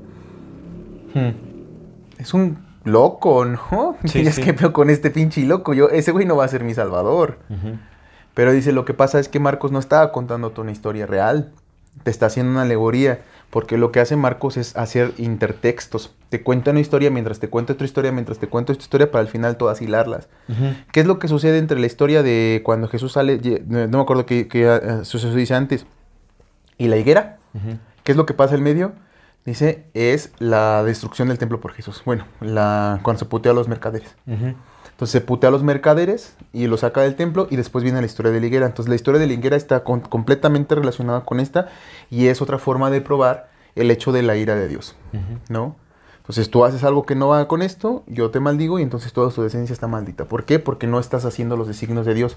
Entonces es un ejemplo de lo que pasa con los mercaderes que estaban vendiendo, no estaban siguiendo los designios- de Dios, entonces su descendencia ya no iba a estar, por tanto ya no iba a ser el, el- su, su, su, árbol se iba a secar y no iba a dar frutos. Es decir, que el templo se iba a secar y ya no iba a dar más frutos por desobedecer a Dios Sí. o al Hijo de Dios. Oh.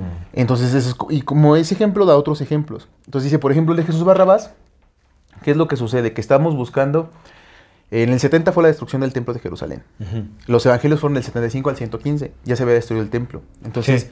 esta nueva idea, los judíos ya no sabían qué hacer. Entonces, lo que hizo fue, ok, ya no tenemos templo, Jesús es el templo.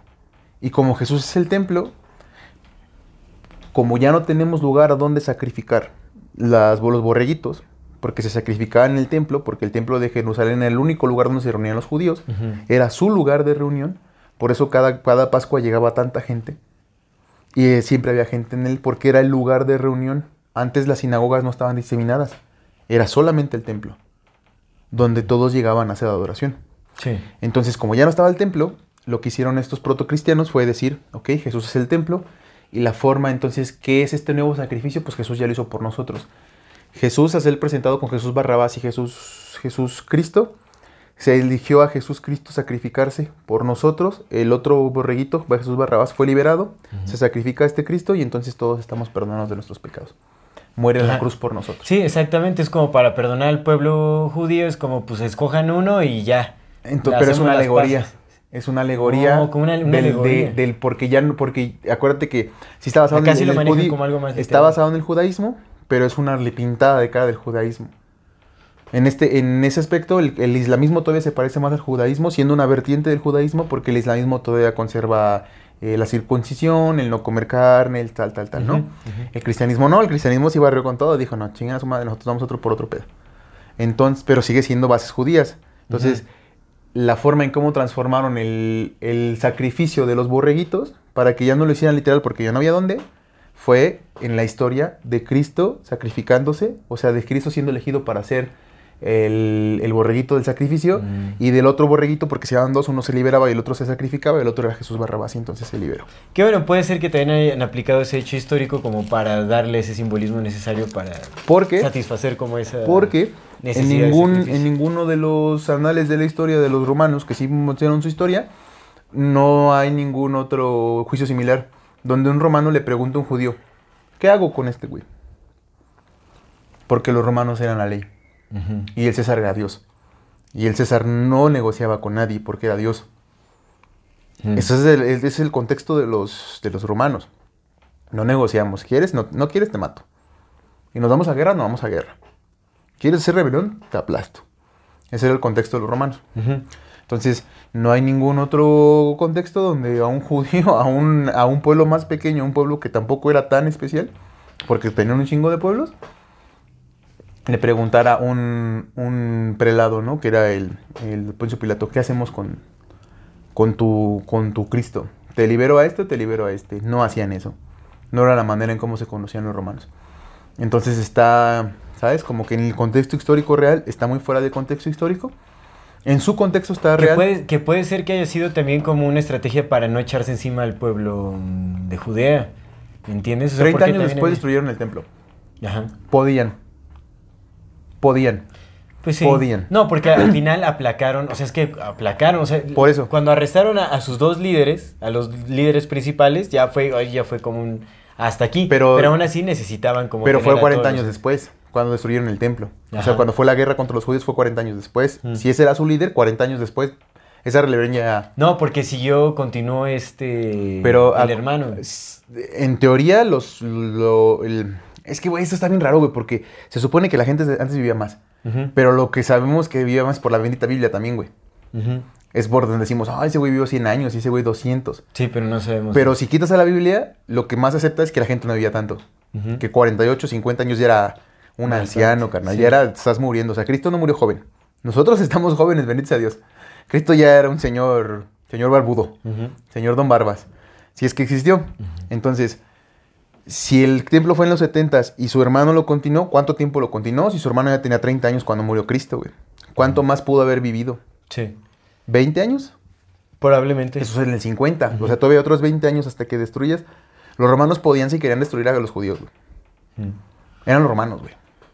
Y en esos tiempos su, su imperio todavía no estaba como al final terminó. Todavía eran los romanos. Sí, sí, sí, sí, es cierto. Entonces, y los judíos, los judíos, no los cripto, no los, no los fenicios, carnal, que controlaban, porque otra, mete ahí a los dueños de, dueños y señores del mundo. Sí. O sea, en Es esa historia, se tiene que justo, en esa historia- dónde están ellos quiénes son? Mete a los dueños y señores del mundo. Ya lo que iba, ahí te va, que me sonó mucho. Tú dices, los esenios sí tenían, ¿te acuerdas cuando hablamos de los esenios un poco? Eh, Sí tenían esta idea del, de- del, del celibato. Ajá. Sí la tenían. Pero tú ahorita lo presentas como todavía algo más, más intenso. Sí. Pero acuérdate de la teoría del Miles Matis, que todos son gays.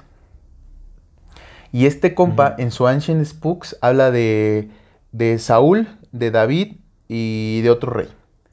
Y entonces analizando la Biblia, carnal, poniéndote los versículos, sí está bien interesante, güey, porque hay unas partes donde dice que el David le está tocando el arpa con la mano derecha al rey y que el rey lo ve con risa y que David se acerca y se quita su túnica para abrazar al rey y que tal, tal, tal, y que tal y tal. Y, y están los versículos, güey, y ahí Sí, sí, están. Y lo dicen, güey. Sí, sí, sí. Y es como, ay, güey, o sea, ya poniéndote este pequeño hint de todos son gays o tienen una gaytocracia, ¿no?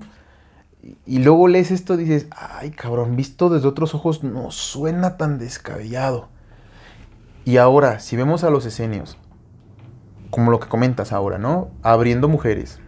O sea, siendo todavía más machistas de lo que ya eran los saduceos y los fariseos, cara. Y todavía teniendo esta idea del celibato, pero no sabemos si celibato nada más entre mujeres. O para con mujeres. Pues acá hablan más bien como de un repudio a la actividad sexual. Bueno, eso ya lo Eso deja un poco más claro. Sí, eso dicen que es un repudio a la actividad Pero sexual. eso me sonó, entonces no lo sé. ¿qué tal? Si los que no se mencionan Pues que podría existían, ser, podría ser. si los que no mencionan que existían, es decir, Marcos, Mateos, Lucas y todos estos güeyes que escribieron estos, como no, me- o sea, ellos no se referían a sí mismos, pues puede que hayan sido un spook más, el- los spooks más, los que hayan escrito estas historias, Sí puede ser y que, todos acá- los mencionados ahí o no son reales o son Que cualquier acá, acá cosa. lo que es- eh, estos historiadores, bueno, estos investigadores también dicen es que eh, las historias de Jesús, como las parábolas y todo esto, son una estrategia de, eh, de transmitir un código entre los, verdad- entre los iniciados de, de- digamos, como de los esenios. ¿no? O sea, que realmente cuando se habla, por ejemplo, de que, de que Jesús convertía el agua en vino, más bien se refería a que convertía a los no iniciados en iniciados. Y hablan de una estructura jerárquica entre los esenios, ¿no? Como un grupo central y un grupo general. No sabía quiénes estaban más dentro del núcleo y otros que tenían otros papeles más, más este, alejados. Entonces, cuando habla de convertir el agua en vino, se refería a una conversión como un, un ritual de iniciación. O sea, que todas estas parábolas hablan de rituales. ¿no? que también se traducen a, los rituales masónicos, supuestamente, que estaban como, eh, que, que adoptaron, que esto viene desde, desde Egipto. Eh, y que ellos hablan de, de su líder Irán. De Irán, por eso se llama la clave de Irán. Que ya me lo, me lo voy a chutar todo como para ver de, Sí, de güey, qué habla, ¿no? sí, Pero bueno, entonces se supone que también, o sea, cuando se habla, ¿no? De que Jesús multiplicó los, a los peces, no se refería literalmente a hacer ese milagro de los peces, sino Mm. se refería a que los peces eran los seguidores. Porque lo que estaba buscando Jesús era multiplicar el número de adeptos para hacer crecer su ejército, básicamente, ¿no? Hacer crecer ese pueblo y, y dar realmente, crear una, una revolución efectiva. Como que estaba en urgencia y entonces estaba. Porque también dicen, o sea, pues no, o sea, tanta gente que se moría y él nada más de repente seleccionaba alguno para revivirlo, es como, pues no tiene sentido. Más bien, cuando se decía que revivía algún muerto, era justo. Ellos, los esenios, hablaban de los muertos, así literal, está en sus escritos. Los muertos eran quienes no pertenecían a su, a su grupo. Y los vivos eran cuando ya estaban iniciados. Entonces, este, este ritual de iniciación es en donde transformaban a los muertos en vivos. O sea, los no iniciados en iniciados. Entonces también todas esas parábolas pues son como eh, eh, un, son un lenguaje simbólico que hablan como de los rituales Sí. que tenían lo- los en eso tiene sentido porque justo el- eh, Richard Carrier, el doctor Richard Carrier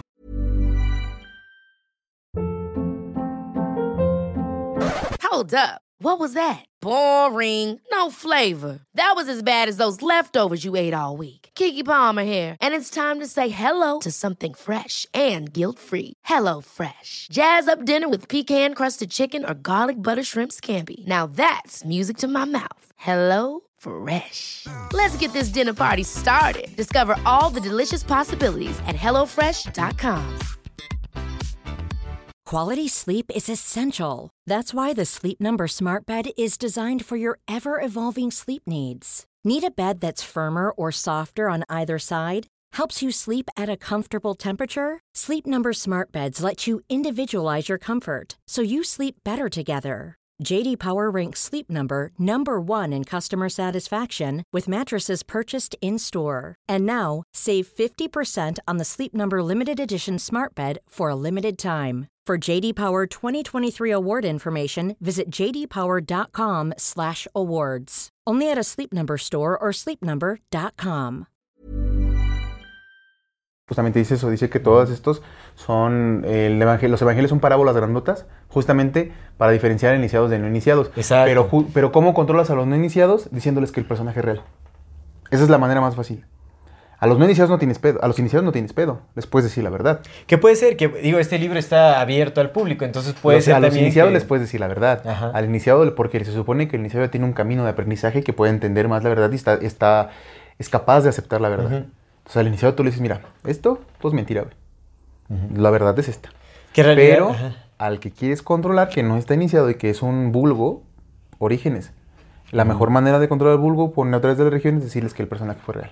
Sí, Hacerles sí. una historia. Sí, sí, creo. Y- y crearles que acá, o sea, es que acá realmente, o sea, por ejemplo, lo que ellos argumentan es que justamente, o sea, Jesús era nada más un personaje político que intentaba, tenía una, una agenda con el grupo de los esenios. Y lo agarraron. Y lo- exactamente, Constantino realmente transformó completamente la percepción que se tenía de este personaje y lo creó en una deidad.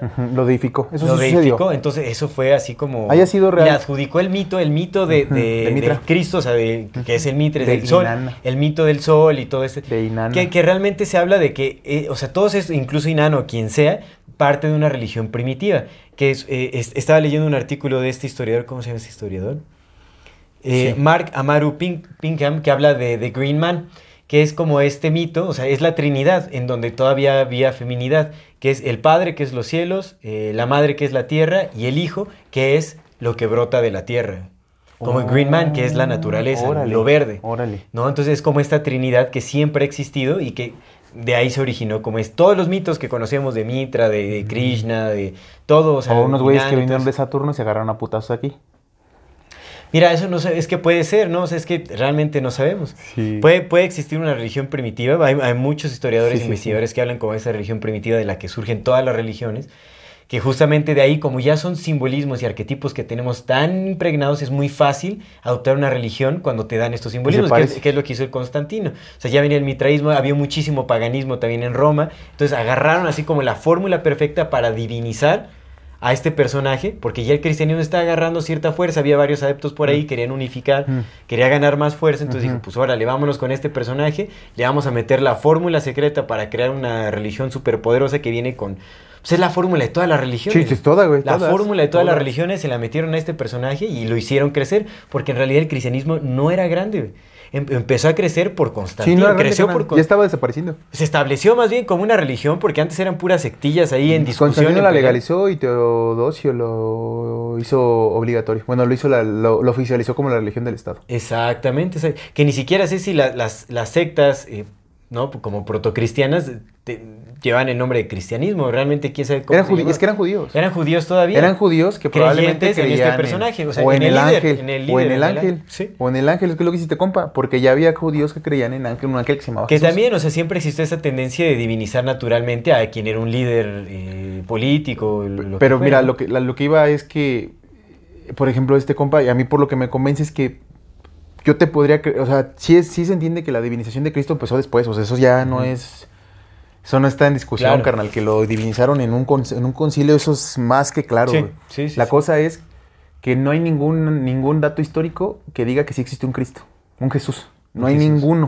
O sea, Porque- registros de Isa, registros de... Pero no hay. Porque Jesús es un título, en realidad Bueno, pero, no se sabe ni pero, siquiera el nombre pero de este Jesús está personaje. perso- güey. o sea, ese, ese carnal que estuvo en los 30 dirige, no hay ningún registro de ese carnal. Sí, en los rollos del Mar Muerto los esenios hablan del maestro de la rectitud, Pero que es el acuérdate, líder. sí, pero acuérdate que los rollos Que del Mar de Muerto de no hablan, eh, los rollos del Mar Muerto fueron, fueron sellados antes de estos años, güey. Mm. Los rollos del Mar Muerto no llegan a estos años, ¿A qué años? a los años del 0 al 30. Pero sí mencionan, sí me- mencionan a María, mencionan a José, mencionan a Juan Bautista. Los rollos del Mar Muerto hablan de estos personajes. mames. Sí. Como parte de los esenios. güey. No me acuerdo, necesito revisitarlo porque ¿Sí? yo estoy muy seguro, yo creo, yo me acuerdo que no, que hasta por eso me saqué de pedo porque dije, güey, ¿te acuerdas que hasta yo por eso traje lo de los evangelios este, apócrifos? Porque te dije, güey, el pinche rollo de la muerte están bien aburridos, ni dicen nada interesante. No, sí dicen. De hecho, también el rollo de, Vamos a de revisitar, cobre, vamos a- que habla de todos los tesoros y los, los- el resto de los... Sí, sí, de los tesoros que estaban escondidos, pero vamos a, de- déjame volver a leerlo porque yo, yo me acuerdo y estoy muy seguro, güey, que no llegan a estos años. Y si no llegan estos años, entonces no tenemos ninguna evidencia, ni siquiera los rollos de la muerte, de que existió un carnal en estos años, del 0 al 30, que existió este compa. Mm. Si están los rollos de mal muerto, pues ahí está. Y ya, o sea, ya hicieron nada más, lo Ajá. divinizaron, güey. Pues Jesús es un güey carnal, como tú y yo. Y habría que estudiar también los, otro parte los textos de Nag Hammadi. De ver. Bueno, Pero Nag que- también fueron más, son más, son este, más recientes. Más recientes. Y aparte, pues se encontró la de la falsificación, entonces no son tampoco del... Sí, o sea, Pero- no, no son tan... Pero quitando rollos del mal muerto, que te digo que yo no estoy muy seguro que aparezca ahí la- esta figura. Y viendo nada más lo que hay, no hay ningún registro de un Jesús, de, de una persona ahí de los 0 a los 30.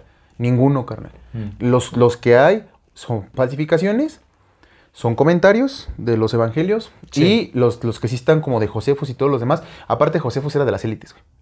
Sí, pues todos los historiadores Sí, sí, eran sí, de las sí, élites. porque por otra vez los que sabían leer y escribir eran banda que tenía con qué llegar a la No, gente. y si son como- escritos que, que prevalecieron Sí. el paso del tiempo es porque, pues, Porque otra justamente cosa, tenían esa del relevancia. 0 al, al 50, 60 que fue escrito, o sea, bueno, el 30 al 60, de básicamente del, del- después de las, de las cartas de Pablo y de los evangelios, no hay ninguna otra información de, de sectas, de sectas cristianas que debería de haber, sí debería de haber, porque había un chingo de sectas cristianas, güey. Muchas.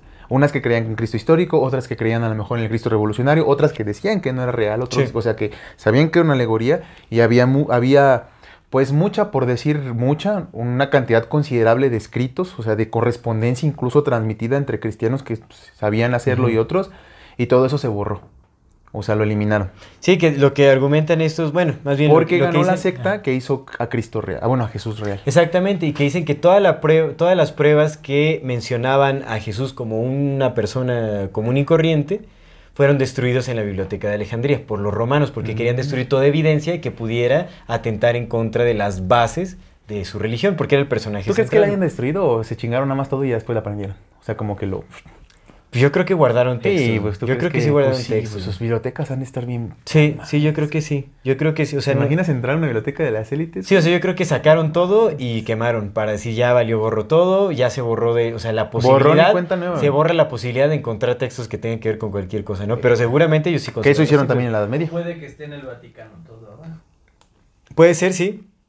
Porque eso también hicieron en la Edad Sí, Media. que realmente, o sea, el Imperio Romano, supuestamente cuando cayó, más bien se consolidó en, en Vaticano. el Vaticano. El Sí. Vaticano es el Imperio Romano y que también se supone Se que fue infiltrado poco a poco, o sea, que hubo una guerra ahí, o se supone que hubo una batalla. No sé, carnal. En yo, que estos eh, personajes neofenicios se fueron infiltrando en el Vaticano para ganar. yo creo que estos compas personajes de Fenicio son, son muy viejos, güey. Muy Sí, viejos. es que tiene, tiene sentido pensar que, que el Vaticano son estos mismos neofenicios desde siempre, Sí. porque al final, o sea, pues el cristianismo, esta fórmula del cristianismo se utilizó para mantener control global, o sea, pues la- todos estos programas Y de... viene desde de- los sumerios, carnal, que sabemos Pues es la colonización religiosa. Y sabemos que los sumerios nos heredaron todo lo, Los lo que programas de somos ahora. Sí, Las sí. que somos ahora pues, vienen de los sumerios, carnal. Sí, es un pro- Y mira, también otro dato interesante es Sí. que el- la imagen del Cristo, que conocemos actualmente como ese Cristo ¿Cómo se ríe? europeo. Sí, o sea, nada que ver, o sea, yo no me parezco para nada a lo que fue. O sea. Cristo, mira, es, es más como este, es, pues, tiene una imagen semita, si es que Pues realmente sí, morenas, morenasti. Exactamente, pues un semita. Carnal, se la pasaba en el desierto el pobre vato 40 días. O sea, ¿cómo iba a ser güero, güey? Sí, sí, sí, exactamente. Bueno, este, la imagen del Cristo que conocemos viene por una, una pintura, eh, que se, eh, una imagen que se llama Head of Christ, creo que se llama así, de Head of Jesus, ya no me acuerdo cómo Ajá. se llama, pero que la creó un, este, que la creó este, mm, este personaje que se llama Warner Salman en 1940, eh, que fue un artista comercial, un artista comercial que se dedicaba a crear campañas de mercado. Pero no esa imagen la tenemos desde Da Vinci. Pues la última cena. Ajá, pero la que consolidó todo, más o menos, o sea, sí, sí lo pintaba ya como una visión europea, pero cuando realmente la imagen actual propagada es de este personaje. O sea, cuando se comercializó. Cuando se, más, sí, cuando, se comercializó. explotó. vendió millones, así como más de 5 millones de... de- Porque no se supone ¿Qué que. no fue la cruz? Como tal. La cruz es otro símbolo, han utilizado muchos símbolos, Pero pero, es que la yo me cruz es refiero muy a la vieja, güey. apariencia.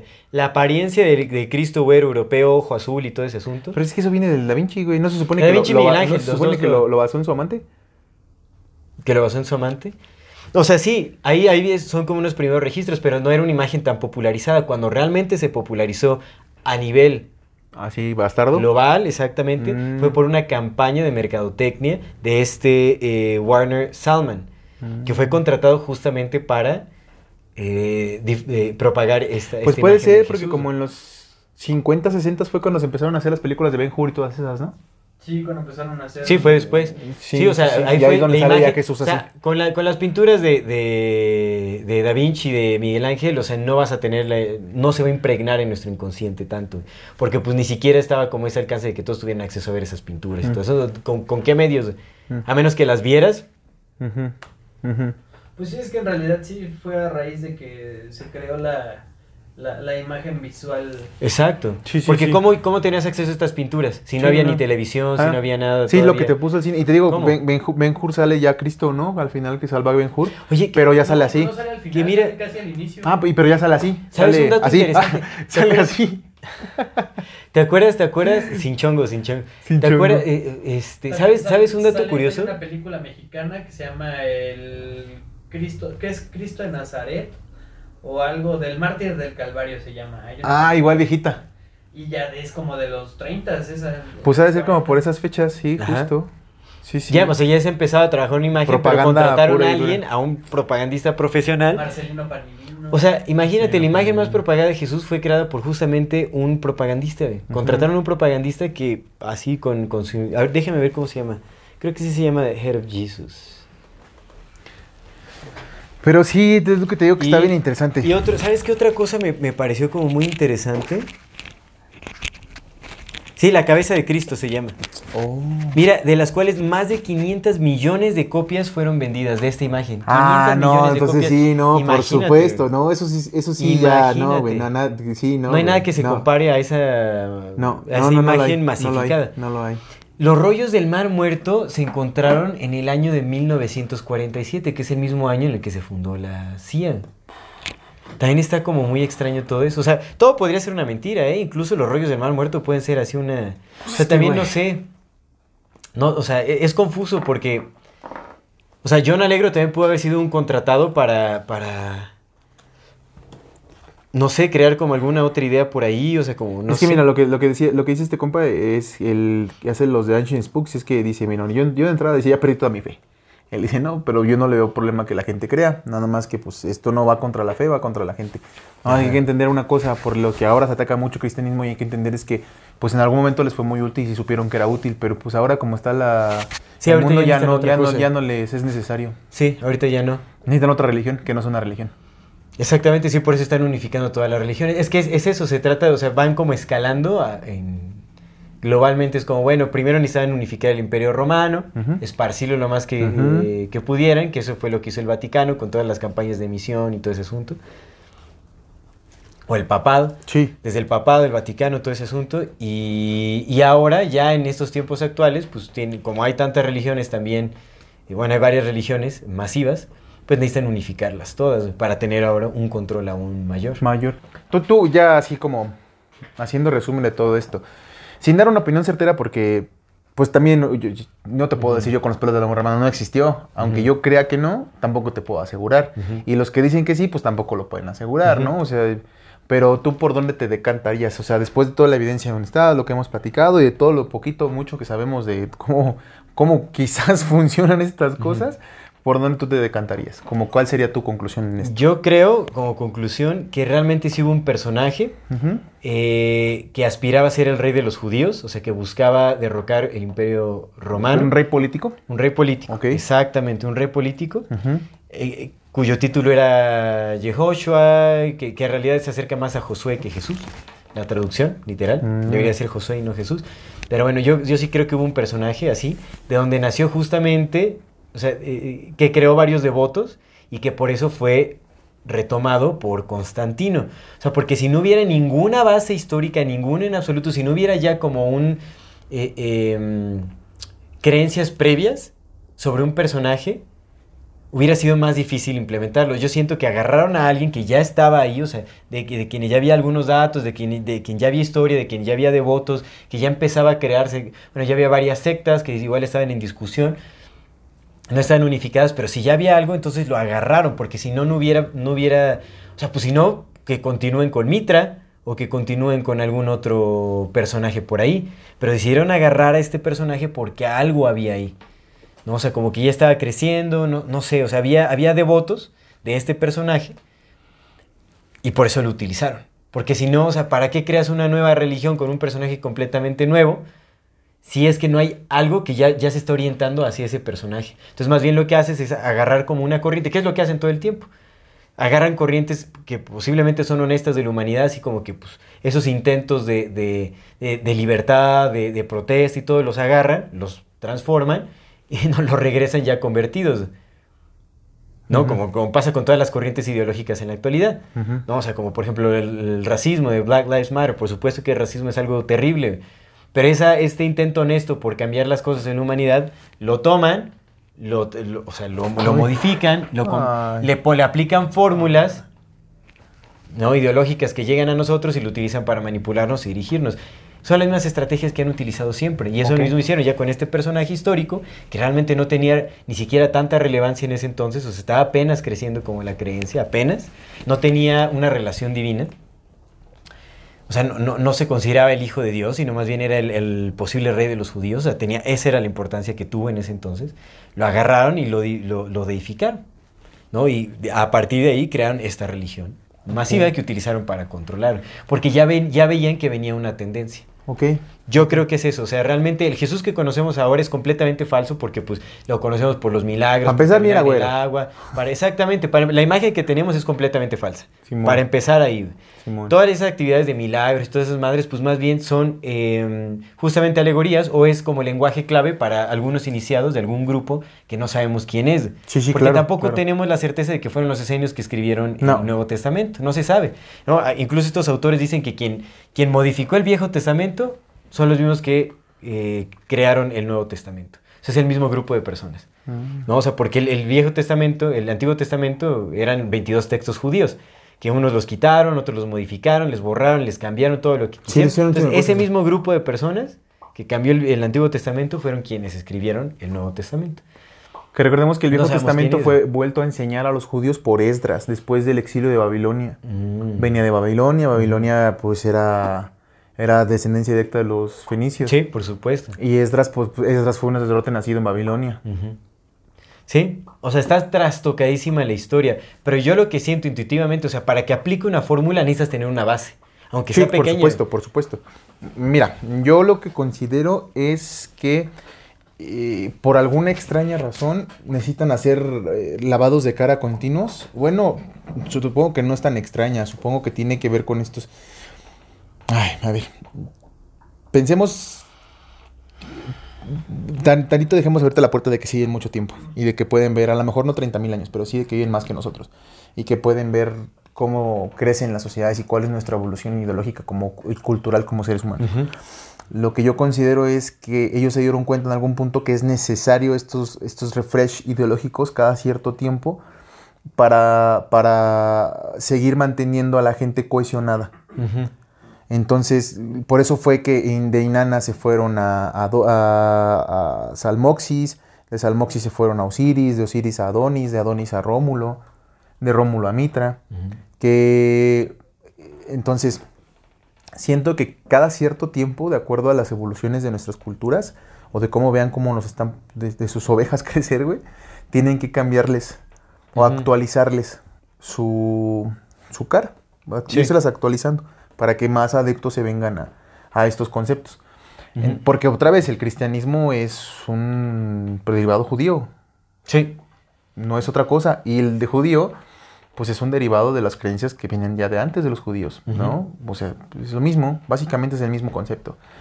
Las historias de, de... Bueno, entonces lo que yo considero es que tenían que hacer ya este necesario renovado de cara. Y lo que sí es que encontraron estas sectas que estaban creciendo en torno a la figura de, de Jesús, pero Jesús como un ser celestial, como lo vemos en Pablo. Como Pablo lo menciona, que es una aparición que se les estaba viendo. Entonces tomaron est- esta, esta nueva para darle lavado de cara.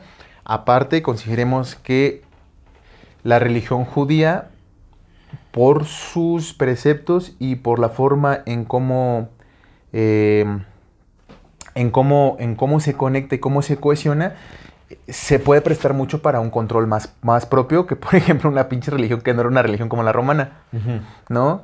Los romanos hacían lo que Sí, sí, sí, o sea, el, el paganismo era completamente libre, ¿no? no había, no había ni quedara, moralidad, no había ni textos, ni textos, ni había una Torah, ni nada. No había parámetros de comportamiento determinados Nada, güey. Lo que tú quisieras, lo que nos dijo este compa del, del Sinsafo, ¿no? Eh, que el, el- la creencia en un solo Dios nos salvó como humanidad.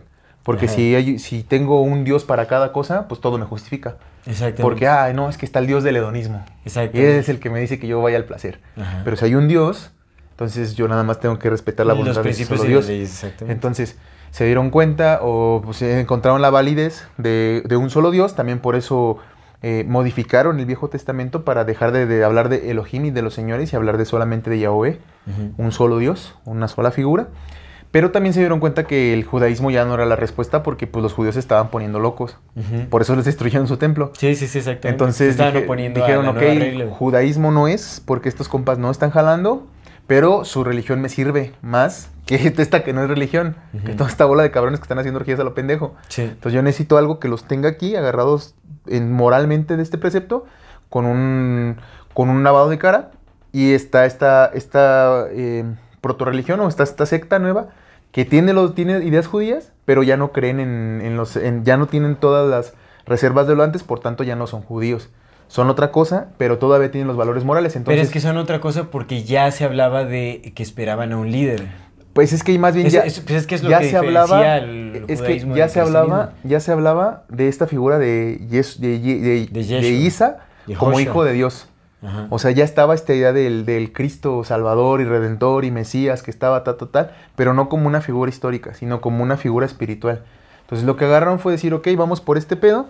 Y la secta, la secta que eligieron ganadora fue la secta que dijo que había un Jesús histórico, porque esa es la mejor manera de ponerle al vulgo, que sí hubo un representante histórico que era igual a ellos. Pero entonces, ¿de dónde se sacaron que hubo un Jesús histórico? De eso, porque eso lo vienen haciendo desde Osiris.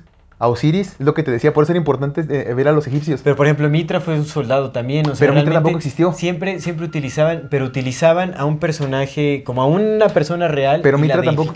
No, más bien lo que hacían era el concepto, le daban una historia. Tiene un nombre eso, pero no me acuerdo cuál, cuál es el nombre. Pero lo mismo se hizo en la Odisea. Porque estos güeyes venían, conocían Sí, las sí, historias sí. griegas y los griegos conocían las historias egipcias. Entonces, por eso te me mencionaba Osiris. Porque a Osiris le hicieron eso. Los sacerdotes sabían que Osiris era un concepto, era una idea, no existía. Al pueblo le dijeron que Osiris había sido un faraón, Sí. que tuvo familia, que tuvo descendencia y sus actuales faraones venían de esa línea. Hmm. Eso era para el pueblo, porque así, así los, los hacían entender más. Eso se hacía muy seguido. Muy se- a Zeus le, le dieron descendencia. En algunas líneas de los griegos, a Zeus lo hicieron un personaje histórico. Y se hacía al contrario. A Julio César lo hicieron Dios. Cuando cayó el eclipse, se Sí. murió Julio César, lo elevaron a categoría de Dios. Sí, pues también a Constantino. Constantino Eran dioses. la categoría Entonces se hacía de allá para acá y se hacía de aquí para allá. Mm. Era indistinto.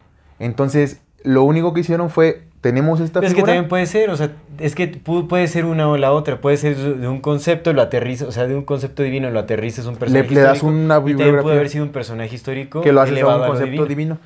Y, pero te digo, la mía es esa, ¿no? Como que estaban estos compas, encontraron esta figura y dijeron, ok, vamos a darle refresco de cara a los judíos. Necesito yo algo para que esta bola de cabrones ya no estén haciendo su pinche cochinero porque así no me sirven. Yo necesito tenerlos aquí, agarrados de los huevos y, o de los ovarios, ¿no? y entonces agarro esta religión que me sirven estas cosas, les pongo a su Mesías, les digo que sí existió y órale, cabrones. Esta es su nueva religión. Y luego como, "Ah, yo no quiero estar aquí lidiando con que todos me respondan a mí, pues mejor me vuelvo al Vaticano. Sí, sí. Puede ser, puede ser, puede ser. Ese es como que, que, que ambos estamos bien de acuerdo y creo que la mayor parte de los estudiosos van a estar, está- creo que están de acuerdo en que lo que sí es real, mm, más allá de si existió o no Jesús, es que la deidificación de Cristo sí tuvo un objetivo y fue a partir de un concilio. Sí, que el cristianismo real nace de la decisión de Constantino. Sí. Ahí nace. Sí. O sea, la idea que tenemos Sí. de actual de, de Esa Jesús es la que sí. Es una mentira porque nace de una planificación. Por eso eh, la iglesia es católica, apostólica, Romana. Exactamente. Sí, sí, sí. O sea, como ya todo, todo este conjunto de ideas entre paganas y de, judaísmo y de... O sea, todas las religiones se juntaron para formular una que tuviera más poder y que pudiera unificar al mayor número de adeptos posibles. Sí. Para hacer crecer Sí, el sí, imperio romano, por sí. supuesto. Sí, sí, sí. Sí, De sí. eso- y es- creció. en eso sí es, es Y crecieron Y los hijos de la chingada. chingadera. Crecieron, crecieron macizo, güey. Nunca terminó el imperio. Y por eso me vuelvo a, a- a poner en, en- Me vuelvo y retrotraigo varias veces eh, eh, eh, el concepto del apocalipsis, porque el, el autor que yo estaba analizando, pues decía la bestia, el dragón y la mujer, ¿no? Entonces decía, la bestia es el imperio, por eso está herido. Ujú. Ya ves que la bestia está herida cuando la ve Juan. Juan ve a la bestia herida, entonces él dice, la bestia está herida. El imperio romano se debilitó en algún punto porque pues empezaron a llegar de otros lados también otros güeyes. Solo se hirió, pero nunca se murió ni se deshizo. Se escindió, porque oficialmente nunca terminó. Se dividió en dos, el imperio romano occidente y el de oriente. Sí. El, de oriente el de oriente se convirtió en otra cosa y el de occidente solamente en algún punto dejó de mencionarse en la historia. Sí, sí, o sea, se pasó a la secrecía, digamos, se ocultó en una institución. que, se, que es la bestia herida, que se va, la va a sanar el dragón, o sea, el diablo la va a sanar, que es reunificarla, que es esta idea que están haciendo con el New World Order, Ajá. basándose en una sola iglesia, pues el Vaticano está atrás todo, carnal, eh, es una de las caras, ¿no? Es de, una de de, todo, las caras. pero pues también vienen los Que es un ojo ¿no? central, es un ojo central realmente el Vaticano, o sea, pues de Holy See. De Holy See, de Holy See, claro, por De supuesto. Holy See. Y pues es esta, es esta idea, ¿no? El dragón agarrando a la bestia y convirtiendo, poniéndose el disfraz de la bestia, o sea, el diablo entrando otra vez en esta cosa. No como ya las figuras esotéricas, digamos, pero me hace sentido, ¿sabes? Como, al menos como lo, lo menciona, pues a mí me hace sentido esa parte de que, pues sí, güey, es que el imperio romano nunca se, nunca, Sí, sí, nunca sí. terminó, solo... Que digo, Lucifer también puede ser como esta idea de la mentira, ¿no? Ganando sobre la verdad. ¿Qué es lo que dice? Que eso, eso es lo que representa a la mujer. La ramera de Babilonia es la confusión. La- porque muchos se creen que es la iglesia católica. Los cristianos dicen que la iglesia católica es la ramera, la- porque es la... Pero lo que va, va más allá dice es que sí es parte de, por supuesto, pero no se refiere a la iglesia católica, se refiere a la confusión. Esa es la ramera de Babilonia, la confusión lo- de los vales, de los señores, quitando, poniendo, diciendo, mintiéndote aquí, mintiéndote allá, diciéndote Es que esto súper sí. confu- es súper confuso todo Esa, este rollo, esa es la ramera de. Babilonia. Entonces, el dragón, eh, la bestia herida, Roma, el dragón, este dirigente, este único dirigente, o, o esta gran familia, y, y la confusión, Sí. tun, tun, tun, engañándolos a todos, ¿no? Pero pues sí es que sí, pero si el, el Apocalipsis está en la Biblia y la Biblia sabemos que no habla de Dios y que fue trastocada por ellos, pues también que podemos creerles. Es cierto, es cierto. Se está estirando nuestro Luisín. Ándale. se- Yo también voy a estirar un poco. Y, y ya nada más quisiera hacerte, ya para ir cerrando, quisiera hacerte una, una última como, Ay, pregunta. Sí, lo es, sí, lo es. Eh, entendiendo esto, que independientemente si de, si de si Jesús existió o no existió, pues no fue la figura que nos vendieron, ¿no? Eso ya creo que en este programa nos quedó más que claro Sí, que no es la que no figura que nos vendieron, ni mucho menos. Que mira, yo te voy a decir algo. El arquetipo del Cristo, yo sí me lo guardo porque me, me Eh, parece. espérate, deja hacerte mi pregunta. Dile que te estoy pues es diciendo, dile algo, Uno se anticipa, uno pues tiene ojo de Entonces, vidente. Entonces, e- esta idea de, de- del Jesús y las ideas, pero las ideas son viejas, ¿no? Las ideas son bien atadas y pues lo- algunos preceptos morales están muy bien. Cuando lees el, los diez mandamientos, cuando los analizas, pues dices, pues también no están descabellados, ¿no? Creo Sí. que si los, si los llevo a cabo, pues me va a ir bien, o sea, puedo tener una vida más tranquila, ah, porque pues tienen mucho sentido, Ajá. ¿no? Pero digamos que entendiendo todo este, esta mentira que nos contaron, de dónde viene, que pues todo ha sido manipulado, que fue impuesto, que bla, bla, bla, y que el símbolo pues ya está, está desde la raíz, está manipulado y está prostituido como lo hicieron con los enteógenos. ¿Cuál es esa impresión que te deja a ti ahora la figura de, de- Jesús el Cristo con respecto a la parte espiritual y moral? O sea, ¿qué, qué, qué, qué te deja sabiendo todo esto? ¿Qué me deja? Pues te digo, yo con lo que me quedo es como con esta, esta idea, ¿no? Como de, de- pulir el espíritu humano, como de, de- ciertos principios, de ciertos valores, esta aspiración, ¿no? De, regresar a lo más puro de la humanidad. Eh, la idea del amor al prójimo, o sea, simbolizando como esta idea de, de- de Cristo, me parece ideal, me parece súper necesaria en estos tiempos también.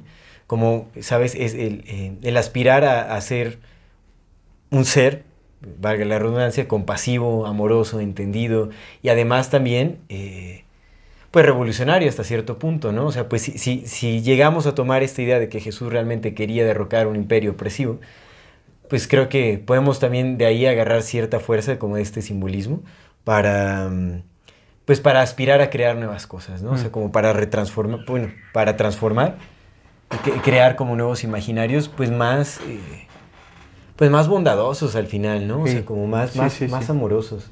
De hecho, quería leer algo que eh, escribió en, en el... Porque me gustó mucho, habla como de justamente el arquetipo de Cristo A ver. que dejó en, en- en- ahí en este, en Comunidad Fati. Y dice, bueno, lo que ella dice es, creo que el Cristo existe arquetípicamente, como el Buda también, héroes que tienen el poder de espejar en nosotros una forma de existencia. Me gusta esta perspectiva de, de Hellinger, en la que el arquetipo del héroe, Cristo, es la conciencia que fue domesticada perfectamente, que luego sintió el llamado a salir y emprender un camino diferente en soledad. Después se encontró con un desierto de incertidumbres y finalmente con un manantial de sabiduría que enseña que hay que trabajar la tierra porque todo existe en sinergia. Lo que nace muere y lo que muere nutre lo que va a nacer. Todo en la faz, materia, energía o valores. El héroe que emprende un camino y genera enseñanzas es la posibilidad de la conciencia humana de crear en el mundo. Y particularmente de Cristo siento que es un momento en la historia humana en la que empieza a cristalizarse esa posibilidad, que se acelera algún proceso de nuestras conciencias y empezamos a materializar el poder humano de hacer y crear en Gaia. No creo que nos hayamos materializado de una forma exquisita. Jeje, más bien estamos aprendiendo a usar ese poder, pero comienza con Cristo. Saludos, los quiero. Pues me parece, me parece... New Age. ¿Qué? ¿Cómo? No. No, no. Pues justamente, ¿no? Como este, pues es el camino del héroe también, de Cristo, o sea, como que entran muchos simbolismos en la historia de, de Cristo. Y es como es, es- no, o sea, pone aquí como el, eh, esta parte en donde Jesús se va como al desierto, en soledad. ¿no? Para reconstruirse y para después de, de- de encontrarse solo en el desierto, empezar a crear, como emprender y a crear un, pues un nuevo imaginario justamente, ¿no? Trabajar la tierra y crear como... Sí. eh, pues sí, e- e- esta, esta fertilidad que es parte de la naturaleza humana. Entonces sí, yo creo que el, el- el arquetipo de Cristo es, es valioso y es necesario también en estos tiempos. Está muy bonito lo que dice. Mira, mi conclusión no es una conclusión porque, pues, ¿qué podría yo concluir, no? Porque, pues, no, ah, pues, la verdad es que no sé mucho de, No, pero... de pues, mucho. Pero mira, Concluir con... pero mira, es que, es que más bien mi conclusión te digo que no es como una, que no es como una co- conclusión. Pero Una reflexión. leí, leí un libro y lo, lo estoy leyendo porque me gusta mucho y lo estoy como, como tratando de, de- de asimilar, porque está muy bonito, se me hace muy bonito. Eh, se llama, el título está bien culero, pero se llama Cómo hacer amigos e influir sobre las personas. En la segunda parte no me gusta tanto, pero tiene un sentido. Es la primera vez que, primero lo escuché dos veces por audiolibro y ahorita llevo una vez que lo leo y lo estoy volviendo a leer. Porque se me hace muy interesante algunas cosas que dice. Entonces las, las primeras veces dije, ah, no mames, sí está chido, güey. Y lo leía, los empecé a escuchar apenas, o sea, ya hemos hablado de todos estos temas.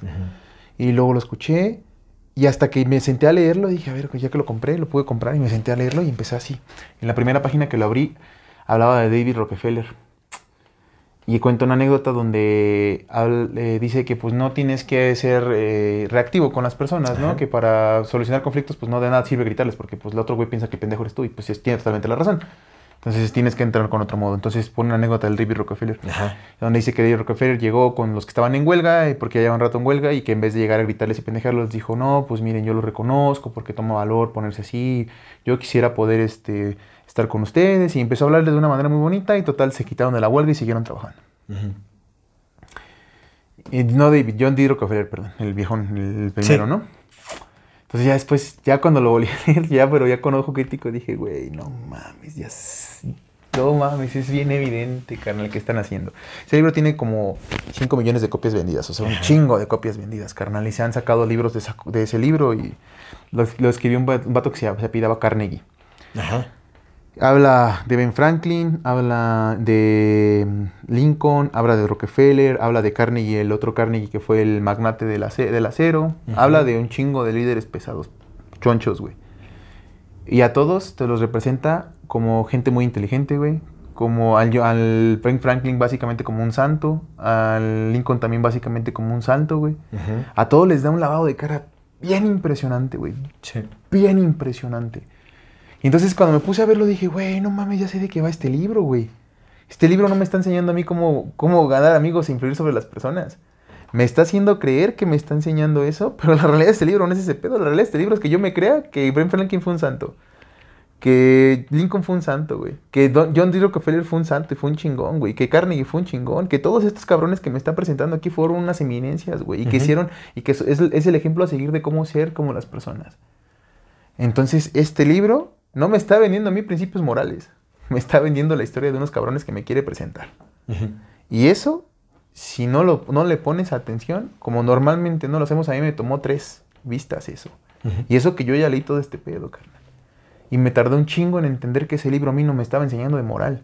Me estaba vendiendo una historia. Una historia que no está, que está entre líneas. Y que me la compro bien cabrón porque me está enseñando alguien bonito, porque juega con mi emocionalidad, porque me está enseñando algo que yo siento que es bueno, entonces abro y el verdadero mensaje me lo trago completo. No el que me está enseñando. Y esa es como mi conclusión, ¿sabes? En esta, en esta historia de Cristo, nadie lee la Biblia. Yo no la he leído. No la he leído completa. Leí Apocalipsis hace mucho. Sí, sí. Pero supongo que si la leyéramos, creo yo, al menos con lo poco que he leído, las veces que encontraríamos cosas muy, muy similares. Te Sí. están vendiendo una cosa, no, que sí, que la meditación y que vete al Cristo y que los 40 días en el desierto y que vamos a hacer teorías y que todo esto y que no, que los gnósticos creen esto y que los New Age esto y que Cristo el Maestro y el Salvador y que fue un iniciado y que las cientos de miles de teorías acerca de Cristo Cuando en realidad lo que está tras líneas y lo que nos estamos tragando sin saber que nos estamos tragando es otra cosa bien distinta. Pues mira, yo creo que que, no sé qué yo sea. creo que la humanidad funciona con simbolismos desde siempre, desde que somos humanidad. Así es, todo funciona con símbolos. Y tú tienes que saber elegir los que quieras utilizar para tu vida. No puedes decir que algo está bien o que algo está mal. Tienes que hacerlo con plena conciencia y utilizarlos para crear la vida que quieres ver. Realmente. Ahora, si te quieres casar con la literalidad de las cosas, pues eso ya es problema de cada quien. ¿eh? Pero utilizar los símbolos y verlos como símbolos por lo que son y utilizarlos como peldaños para construir un camino es súper valioso.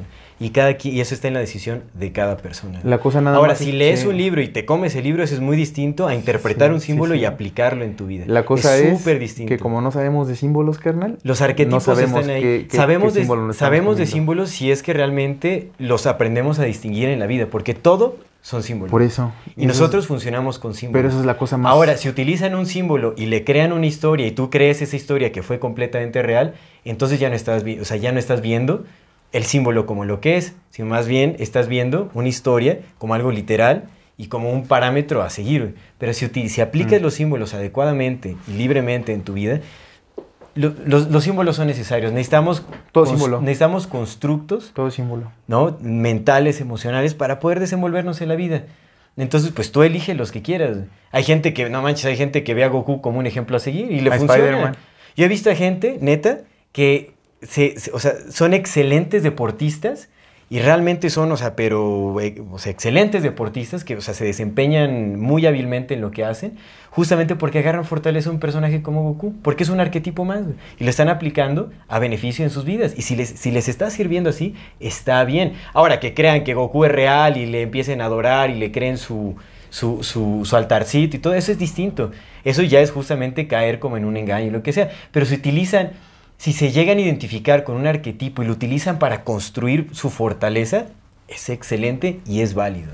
Yo estoy muy de acuerdo con eso, a excepción de que no conocemos todos los símbolos y justamente cuando nos cuentan historias hay símbolos que a nosotros se nos escapan, pero que a nuestro inconsciente no.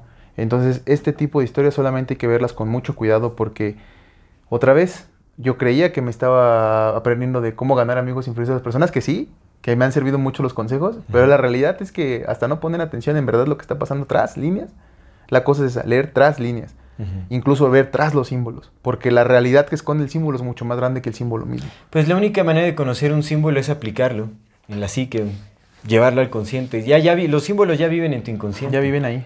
Porque ya están, Sí. alguien los está usando, están Sí. ahí al aire y pues todos compartimos una, hay una conciencia colectiva, es el inconsciente colectivo que está ahí, en- o sea, ya está funcionando en nosotros, entonces la única manera de conocerlos es llevarlos al consciente aplicándolos en nuestra vida y si te funciona bien, si no te funciona, entonces pues tienes que conocer el símbolo en ti, porque al final los símbolos se aplican de forma diferente en cada quien, dep- dependiendo de cómo lo apliques, cómo lo percibas. No sé qué tanto es eso de aplicarlo sobre la vida, pero sí, sí, sí, sí, sí creo. Pues, ¿cómo conoces un símbolo? ¿Estudiándolo?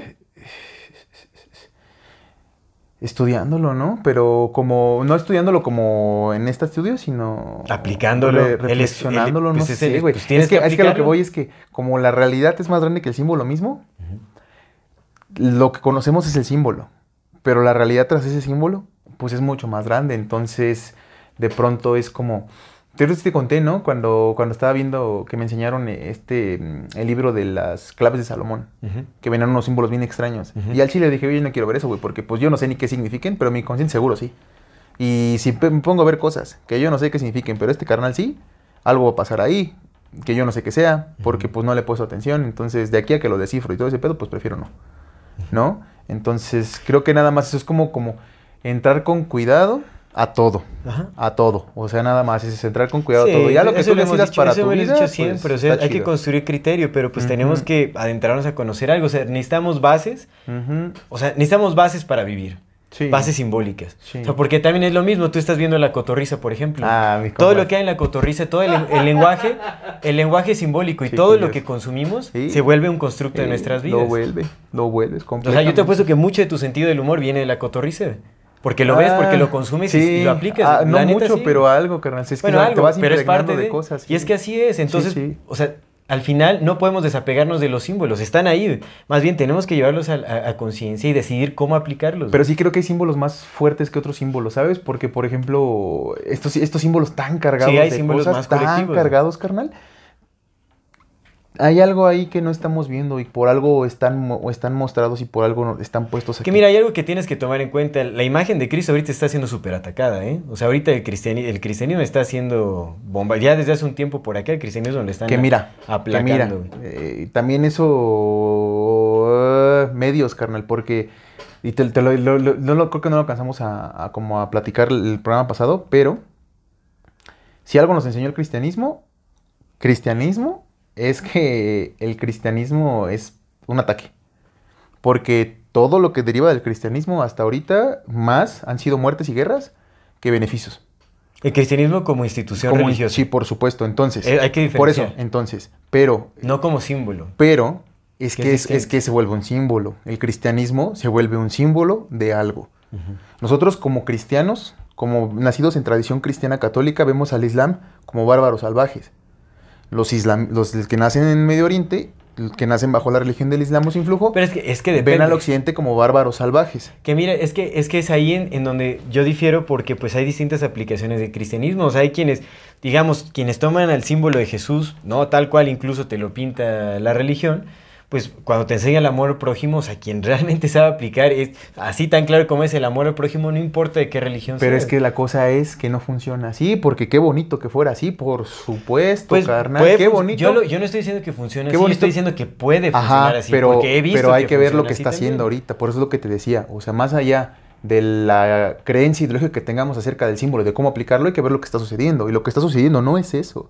Lo que está sucediendo, y lleva sucediendo hace un chingo de tiempo, no es la aplicación de los 10 mandamientos, no es la aplicación del amor al prójimo, no es la aplicación del amor. Por Pero- supuesto que no, carnal. Yo fui- No, no, yo- no, no, yo- estoy diciendo sí, o sea, estoy afirmando lo que estás diciendo, pero eso sucede con todos los símbolos que ya son parte de tu Ajá, vida. entonces, Entonces, es a donde yo voy, tienes que resignificar, tú tienes que hacer consciente los símbolos que ya son parte de ti y tienes que aplicarlos de forma diferente. Pero es a lo que voy, o sea, si ya el símbolo está así de contaminado, si ya el símbolo está así de, de, de, de tergiversado y tan cargado de esa misma energía psicológica, porque supongo yo que esa, esa, esa cosa de los arquetipos ha de cargar como de energías psí- psíquicas, ¿no? Que Sí. las hay.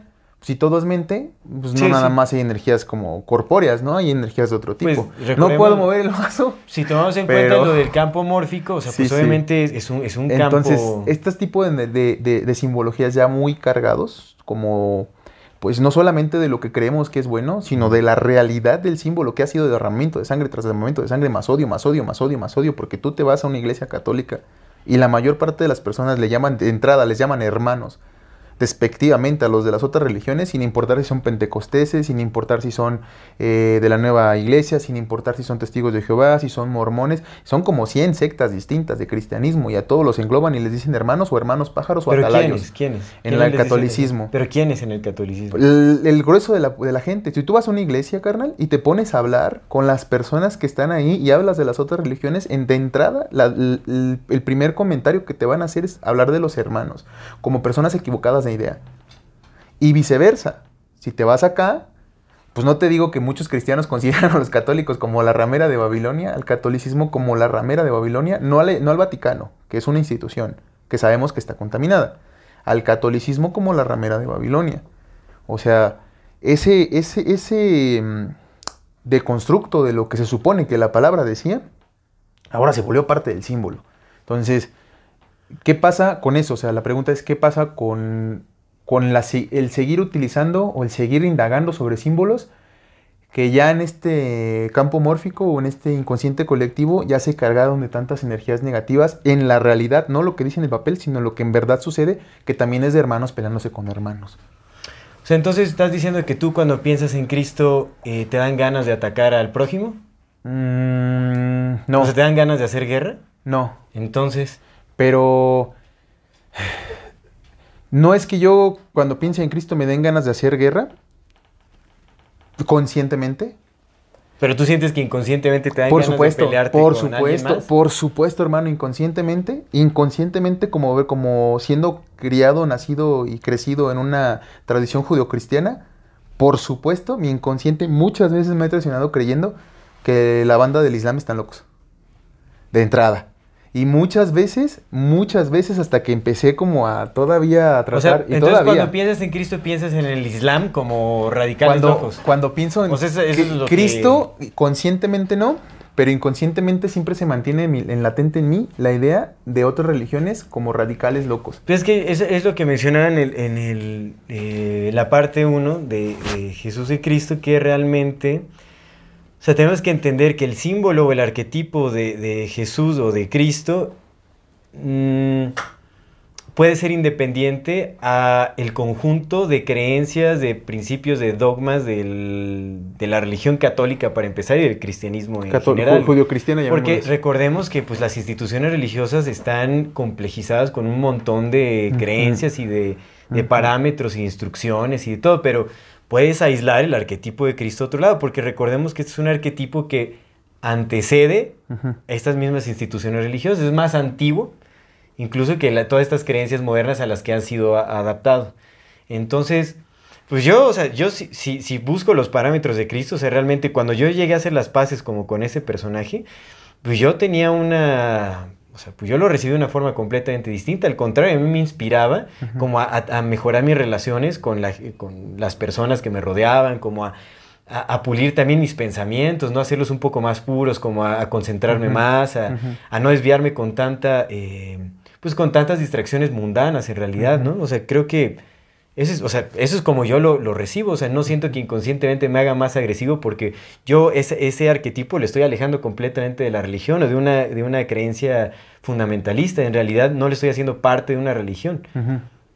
Yo lo estoy llevando completamente aparte. O sea, yo creo que sí tiene mucho que ver también con la decisión individual de dónde llevas el símbolo. Aunque traiga cierta carga, la carga de la imagen de Cristo en realidad no necesariamente está adjudicada con la misma eh, institución religiosa que lo, que lo, o- o, eh, que lo promovió. Te digo, es un, arque- es un arquetipo antiquísimo. ¿Tú crees que entonces la arquetipización individual que tengas es, de cierta forma, puede vencer la, la arquetipización colectiva?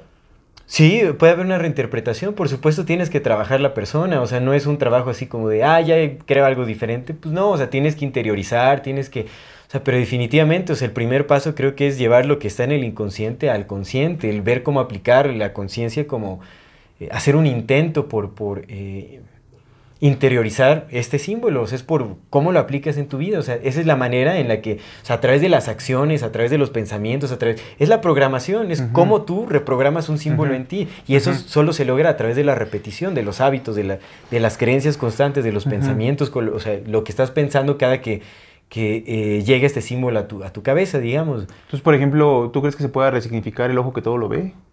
Sí, por supuesto, Mm. Por supuesto, por supuesto. Mm. Yo, yo, yo considero que sí, sí, sí creo en la, en la reconfiguración de símbolos, sí, sí, sí creo en ello. Sin embargo, sí siento que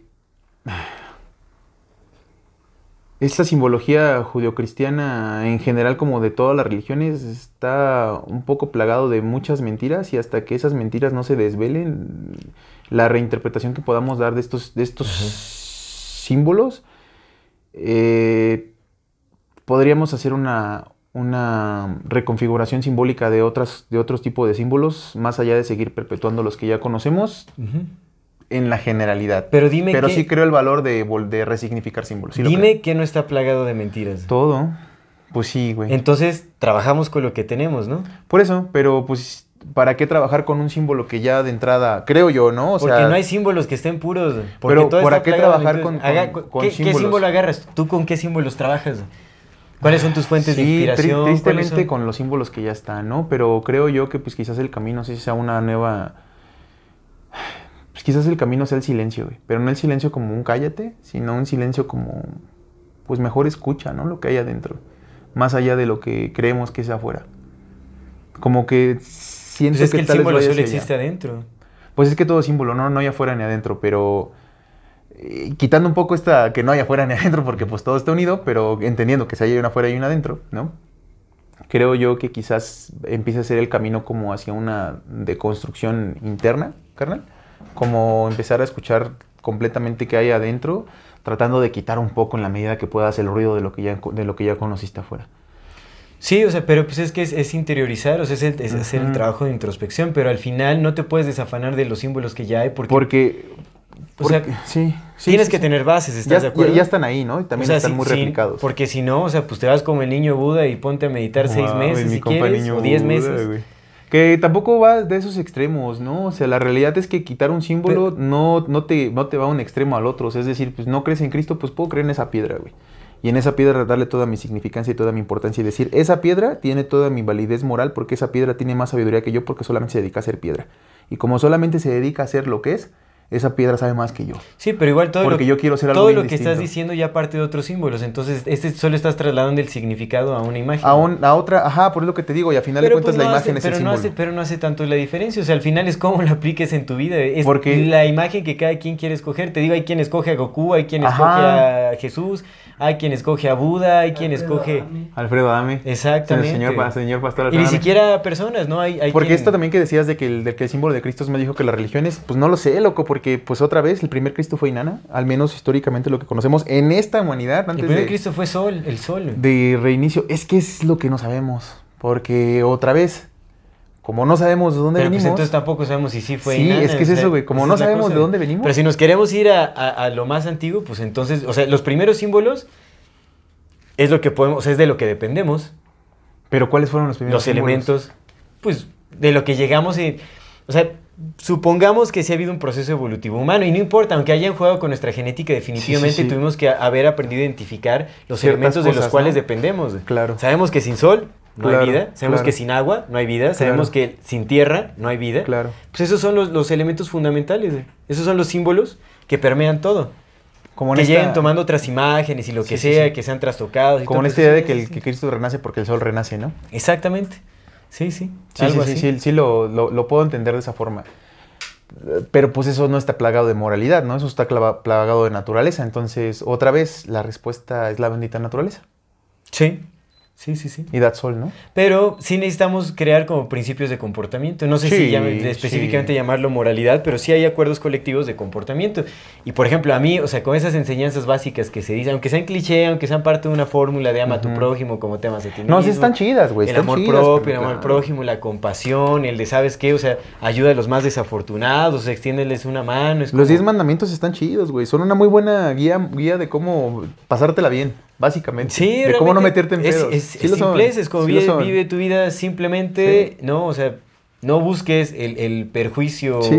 ajeno. Ni el, no, busques el, no, Ni el no, verjus- no busques tu perjuicio, no busques el perjuicio de nadie, vive toda madre. Exactamente. Sí, Y eso es como, sí. pues está bien. Sí, O sea, quien lleve eso a cabo así tal cual, en esas simpleces como... sí, sí, sí. Pues yo creo que son las personas más, más plenas en esta vida.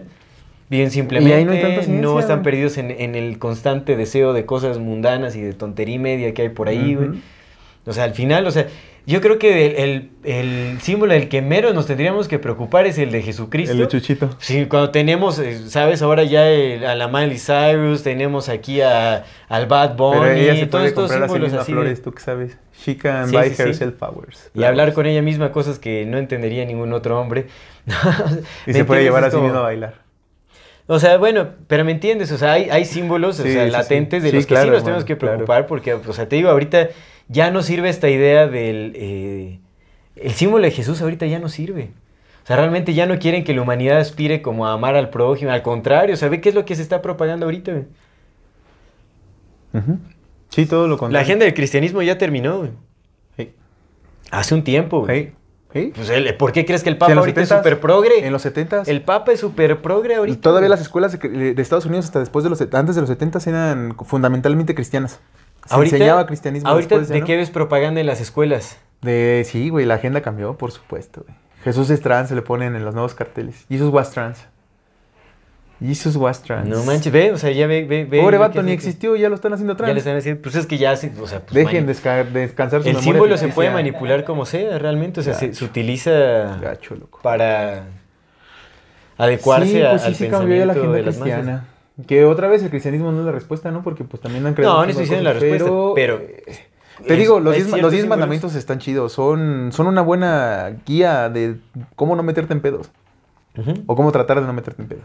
Sí, cómo vivir simple. Pues es que realmente, o sea, ponte a pensar, y, o sea, los aplica y dices, pues sí, ¿no? Sí, o sea, sí, no mentir, no- no- matar no está chido, no mentir diciendo. no está chido, Robar desear a la mujer de, de del prójimo. Porque aparte ni siquiera dice que no desearás a la mujer del próximo, dice que no, de- no desearás nada que sea, que, que sea propio del prójimo. Sí, o sea, O sea, en general, La güey. envidia, todo eso es como, pues sí. Pues está chido. Es como, está bien, ¿no? Digo, O es bien perro no hacerlo ahorita en este bendito mundo, ¿no? Claro, Con- pero como, con las pero como aspiraciones. poliamorosas, pero como aspiraciones para pulir el alma, el espíritu sí, humano, como ¿no? un O sea, como camino. este reencuentro con, con esta idea de Dios siendo como la totalidad de las cosas, o sea, como eso que Y es que también está bien es. complejizado, güey, porque tantas teorías que se hacen, por ejemplo, ya nada más para terminar, que te quería comentar, güey, eh, porque también creo que sí, se me hace más factible que Jesús no haya existido, y es que hay tantas, pero tantas versiones de Jesús, y solo una contraria, que es que no existió, y hay cien mil que sí existieron, pero que uno que fue un maestro ascendido, que otro que fue y vino de la novena dimensión, este libro que estoy leyendo, las novenas jornadas mesiánicas, que renació nueve veces, que vino de Sirio, que decano mayor, los que dicen que fue un maestro alquímico, los que dicen que fue un revolucionario, Sí. los... Hay cien mil versiones de Jesucristo contra una, nada más, que es que no existió, pues no mames. Pues yo le creo más a la que no existió, porque los demás güeyes que van a Que saber. al si no se final es una versión más. de Pues una versión, una más, versión pero más. es una versión más simple que las 100.000 versiones que te quieren complejizar los demás. Y a lo que iba es que, a final de cuentas, Pero es que teorizar... el no existió también tiene varias versiones, porque el no existió es como si el Jesús de, que conocemos actualmente, divinizado, no existió, pero existió un personaje en el que se basó la No, pues más bien no existió así como, ni, ni el, no el, no existió el personaje, o sea, no existió el personaje, solamente lo, lo, lo historizaron. O sea, es más sencilla que todas las demás. Y a lo que iba es que la cosa, o con lo que yo veo es que ah, muchas veces ahora y más con este New Age, en vez de eh, meditar sobre cómo ser buenas personas, meditamos sobre, bueno, ¿y el Jesús qué era? ¿No? No, Ujú. era que un maestro encendido para, porque yo soy un maestro, entonces yo digo que era de mi orden. Porque yo enseño hongos, no, el güey traía hongos. Porque yo enseño yoga, no es que el güey hacía yoga. Porque yo enseño esto, lo que te decía, ¿no? Parece, lo que dice este compa, parece ser más un pozo de agua donde cuando lo observas, no, no ves a Jesús, te observas a ti mismo y con eso le das nombre a, a arquetipo de Jesús. Que eso y lo es complejizamos. Eso justamente es no interiorizar en el arquetipo que representa a Cristo. Porque cuando lo interiorizas, identificas los principios básicos del arquetipo, que es como esta, la compasión, la bondad, el, el- el servicio, todo eso. O sea, lo desglosas en eso y lo aplicas. Hace, hace bien, te lleva a la actividad. Pues sí. Pues Pero sí. cuando estás divagando en, en sobre justamente, ¿no? Es como. Que también no, está chido hacerse bien la vida a uno mismo. Porque pues no puedes vivir al o sea, podrías vivir al servicio de los demás, pero no sé, honestamente, yo nunca he- me he visto en una forma tan desinteresada de servir, pero yo no sé en primera si te puedas dedicar al servicio desinteresadamente por las demás personas sin descuidarte a ti mismo. No, no, por eso es que, o sea, O sea, que pueda existir esa parte, ¿sabes? Como de que te dediques solamente a servir a los demás, pero que en el proceso no te pierdas a ti mismo. Porque si en el proceso te pierdes a ti mismo, o sea, no te sirves a ti mismo, No, o ya sea, entonces si no ya tienes estás- capacidad de ayudar, pues entonces a la primera persona que tienes que ayudar es a ti mismo, por supuesto. Por ahí se empieza. Depende del contexto. O sea, Porque pues, sí, vas, tú, vas a ir, tú vas a ir por la vida ayudando al mundo, pero pues, el mundo va a decir, ah, ese güey puede ayudarme. Ese güey. Y pues, El- todo, ese todo, todo tu contexto se va a agarrar de ti porque tú eres el que ayuda. y también el principio básico de ama a tu prójimo como ¿Cómo te, amas a ti mismo. Si no te amas a ti mismo, entonces ¿cómo vas a amar al Por eso es lo prójimo? que te decía, entonces también... Pero ahí está, ahí está implícito. Pues entonces, ¿por dónde empiezas? Amándote a ti mismo. Pues sí, por eso es lo que te digo, que también está Y el chido. servicio sí se También está chido esta parte que no es egoísta, sino de atenderte a ti mismo, ¿no? Antes de, Sí. antes de ver las necesidades de los demás, que también enseguida vienen. Sí, sí, por supuesto. Sí. Sí, sí, definitivamente, sí. Sí, sí, sí. Está, está, está chido, fíjate. eh, Me, me gustan como ciertas enseñanzas, pero pues más allá, tristemente como que el símbolo sí ya perdió mucha fuerza para mí. Que no sé si eso sea parte de, de la agenda, ¿no? También. Pues te digo, es que realmente, Sí, sí, o sea, sí, es... sí, sí. eh, Sí, sí. O sea, porque ahorita muchos de los que se oponen al nuevo orden mundial son cristianos. Hey, Muchísimos, todavía. muchísimos. Pero pues Utilizan están el peleando entre ellos, de- ese es el pedo. Se pelean entre cristianos, se pelean entre católicos. Pues, y- es que, pues ese es el problema. Y unos, no todos, ¿eh? O sea, hay quienes viven respetando también, o sea, Ya, son, son muy pocos, hermano. Son muy, muy pues pocos. como pero todo, Sí los hay. como en todo, eh. Sí los hay, sí los hay. sean cristianos, no cristianos, lo que sea, hay muy pocos, hay muy pocas personas que están realmente intentando algo. Yo sé. Pero bueno, esa es la, la investigación que les traemos a ustedes de Don Chuchito. De Jesús de Nazaret, mito o realidad. O realidad. ¿Cuál es la conclusión? Un de que no de hay, ambas, tal Que vez. no hay. Que no hay conclusión. Pues porque nadie ¿No hay puede decir con no? certeza si sí o si no. O sea, nada más son. No hay conclusión, exactamente. La sean conclusión buenos, es como... sean buenos entre ustedes, seamos buenos entre nosotros. Creo que esa es la única conclusión, ¿no? Sí, Tratemos de- apliquen lo que puedan aplicar de Sí. este símbolo, de este Sí, sí. personaje, lo que sea. That's all. Aplicarlo mejor en nuestras vidas y hasta ahí. Ujú. Pero definitivamente aléjense de las instituciones religiosas porque pues sí están forjadas en mentira. En realidad, de las instituciones sí, no me estoy refiriendo Sí a la religión sí porque las religiones sí, son necesarias también como justamente para crear bases espirituales que nos permiten Ah. permanecer con cierta fortaleza en, en- en tiempos caóticos. Pues es que la religión ya por sí mismo, por definición, ya es una institución. Más bien la espiritualidad es la que es necesaria, ¿no? Como ese camino hacia el espíritu, hacia el conocerse. Acérquense al Vipassana. No, porque la luego también hay la una espiritualidad bandita es que- muy abstracta. La De hecho, espiritualidad estaba es- escuchando como, no sé si conozcas a JP Morgan. Sí, el banquero. No, no, no, no, no, J- JP, creo que sí, no. Yo conozco a JP Martínez. JP, Ese güey, Jimmy Martínez. no, es un comediante. Creo, Ah. creo que sí se llama, o sea, yo, yo sé que JP Morgan es... es el este, banquero, pero- banquebrio. Pero creo que también se llama así, es, sí es JP, es JP Morgan, también creo que se llama. El, oh no, le estoy poniendo el Morgan a lo, a lo pendejo. Déjame, déjame che. JP Martínez, es, es JP Martínez, a él se refería, por supuesto. No, sí, JP. Morgan. Es un comediante pelirrojo, no sé si lo has visto, así que es este... Creo que sí. que hace como justamente parodia de todo el, el- La la, parafernalia New Age y todo. JP, ah no, es JP, sí, JP Morgan, JP Sears. Ok. Creo que sí es JP Sears. Sí, es JP Sears, sí es JP Morgan. Ya le puse el nombre del ban- de, de banquero. Es JP Sears, ajá, que se llama Awaken with JP. Estaba justamente eh, escuchando como uno de sus videos más recientes en donde decía como él hizo, él hizo una transición de nuevo, eh, porque él, él era como de estos, eh, justamente New Ages que decían, no, yo soy espiritual, no soy religioso, Mm. o sea, que atacaba durísimo a las religiones, hasta que se, o sea, se dio cuenta, algo lo que pasó también con Rupert Sheldrake y varios que, Mm. o sea, primero es como este de atacar a la religión y decir yo soy espiritual y todo, pero realmente la espiritualidad es súper confuso, güey. es muy abstracto decir yo soy espiritual, ajá, ¿a qué te refieres con que eres espiritual? O sea, al final tienes que adquirir prácticas de alguna religión. Mm. Entonces, creo que es muy simple si tomas como los preceptos básicos de alguna religión y los llevas a cabo. Los principios más básicos. No, no las, eh, las reglas institucionales, pero principios básicos ¿no? de una religión. Está bien, puede ser súper funcional. I don't know, man. Luego hay unos principios básicos bien locos. Los principios básicos del cristianismo es que apedrees a tu mujer infiel. Mm, Del Who knows? cristianismo. Pues claro, pues el ¿En cristianismo. dónde Pues claro, eso? pues en el Viejo Testamento y también es parte de la Biblia. Jefe. So.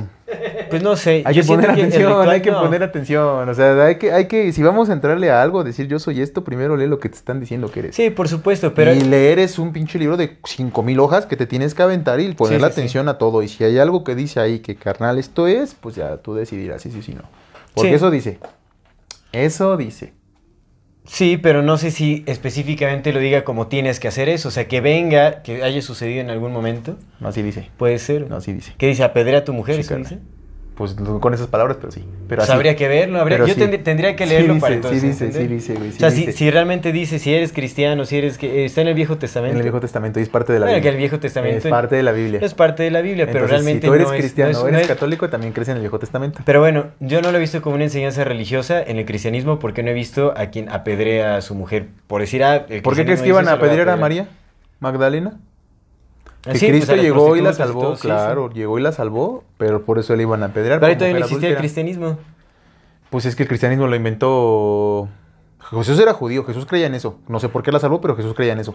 Porque él fue enseñado en esos principios, según la Pues más bien él, está- él estaba transformando la, la doctrina judía. Estaba renovando la doctrina judía, pero pues mal judío, entonces lo debían haber excomulgado. Pues de hecho, los, los mandeanos, que es, es una, una secta actual, eh, que, cuyo líder, o bueno, cuyo personaje principal es Juan el Bautista, Mm. decían que eh, Jesús era un, un hereje judío re- y rebelde que, que los traicionó por revelar las doctrinas secretas de la religión, Órale. por revelarlas. Pues de que era un hereje, un hereje, porque al no permitir que eh, apedrearan a María Magdalena, fue, un fue una herejía. Jesús el hereje, que ese va a ser nuestro, el programa del siguiente año. Jesús el hereje. Jesús el hereje. Pero bueno, al final creo que se entiende también lo que estoy diciendo. o Sí, sea, no, pues, completamente. Hay que tener criterio, ¿no? O sea, para, para las cosas, pero sí Eh. creo que las religiones pueden tener un beneficio, güey. O sea, al final todos necesitamos un camino de vida, güey. Y hay cosas que son muy simples. En realidad, o sea, porque dices soy espiritual, a ver, ¿cuál es tu espiritualidad? Ese, dice la, la, la de... no sé cuando Dices, yo soy espiritual. ¿A qué te refieres cuando dices soy espiritual? ¿A qué, ¿A qué? Pues lo que se ve no se juzga. No, no ves que cuando le preguntaron a la reportera de la mañanera que le dijo el, el obrador, no sé qué, le preguntó, oye, ¿qué es eso? Y que le dice, "De- de- pues eh, esa así, de la de esta, del, así. Sí, sí, sí. Así, yo te- es que soy de... Pero bueno, este, sí te respondería lo de la espiritualidad, pero ay, me voy a alargar y ya mi- nuestro productor nos está... Pero igual, o sea, para resumen, pues es acercarse a, escucharnos, carnal, a completamente escucharnos y escucharnos completo, güey, o sea, desde el core de nuestro ser, desde ese ser que no es físico, desde ese ser que se conecta con otras cosas, que es espíritu, que siente cuando tú sientes y que siente cuando yo siento. Para mí es ese pedo. Y escucharlo es un pedo bien cabrón, porque nunca lo hacemos. Y una vez que lo escuchas dices, oh, güey, carnal. Si yo me siento mal, voy a hacer sentir mal a ellos. Y cuando yo los hago sentir mal, yo siento aquí adentro que me siento mal. Ese es un espíritu comunicándose con otro. Nada más que está bañado en New Age, carnal. Ese es el pedo, Pues que que está bañado en un es vergo de New pues, Age. Así también como carnal. las religiones están bañadas en otras cosas. Al Eh. final, así como simplificas tu espiritualidad, también puedes simplificar La religión. Porque la, la religión no deja de ser espiritual. Pero no, porque si tú te metes en una religión, carnal, malditos aquellos que cambien una palabra de la Biblia, porque serán maldecidos y aborrecidos por el Señor. Ay, carnal, pero cada quien decide cómo, cómo practica una religión. No, también, no, no, no, ahí sí. dice, malditos aquellos que cambien una palabra de la Biblia, porque ellos serán maldecidos y aborrecidos por el Señor. Pero no tienes Entonces que no ande, palabras de no la ande usted diciendo cosas de las que no es parte. Deje a los que son parte de hablar de sus cosas. No, yo, yo estoy hablando de la religión. O sea, la religión ya, ya vamos a tiene, meterle. tiene un, puede tener un Sí buen tiene, uso. no, claro que tiene. Porque al final, o sea, la gente necesita bases para Sí, vivir. necesitamos Y hay todos. cosas, exactamente. Sí, sí, sí. Entonces, las religiones sí tienen bases, ¿no? Sí. Que pueden funcionar, que son aplicables a la sociedad, o sea, Sí. que simplemente tratan con el respeto básico. Hay ciertos rituales que te enfocan, Pues otra vez, que los justamente te llevan a la introspección. Las peregrinaciones, por ejemplo, ¿no? Que eso es Oh. lo que hace Rupert Sheldrake, es, es como, pues lleven los rituales del, del catolicismo, el regreso al catolicismo. Él, él antes era espiritual, ¿me entiendes? Pues El mira, la presentación, por ejemplo, de los niños a. Dios está bonito porque es como de gracias, ¿no? Gracias por esta belleza que me estás regalando, Sí, ¿no? La el poder de la oración. La Al final, oración. la oración es la manifestación, lo que quieras. Sí, es como esa, esa entrega, sí. esa recognición de Dios en uno mismo, lo- o sea, lo que sea. El perdón de Pero los pecados. Hay, hay rituales, todo, o sea, los rituales te enfocan. Sí. Los rituales son importantes también por eso, porque te, te enfocan, te concentran, desarrollas también tu potencial. Sí, cuando te comes el cuerpo de Cristo y su sangre. También, Chulada. También, también. Porque recordemos que se están comiendo literalmente el cuerpo de, el cuerpo de Cristo. Ahí no dice que es inventado, la hostia es el cuerpo de Cristo.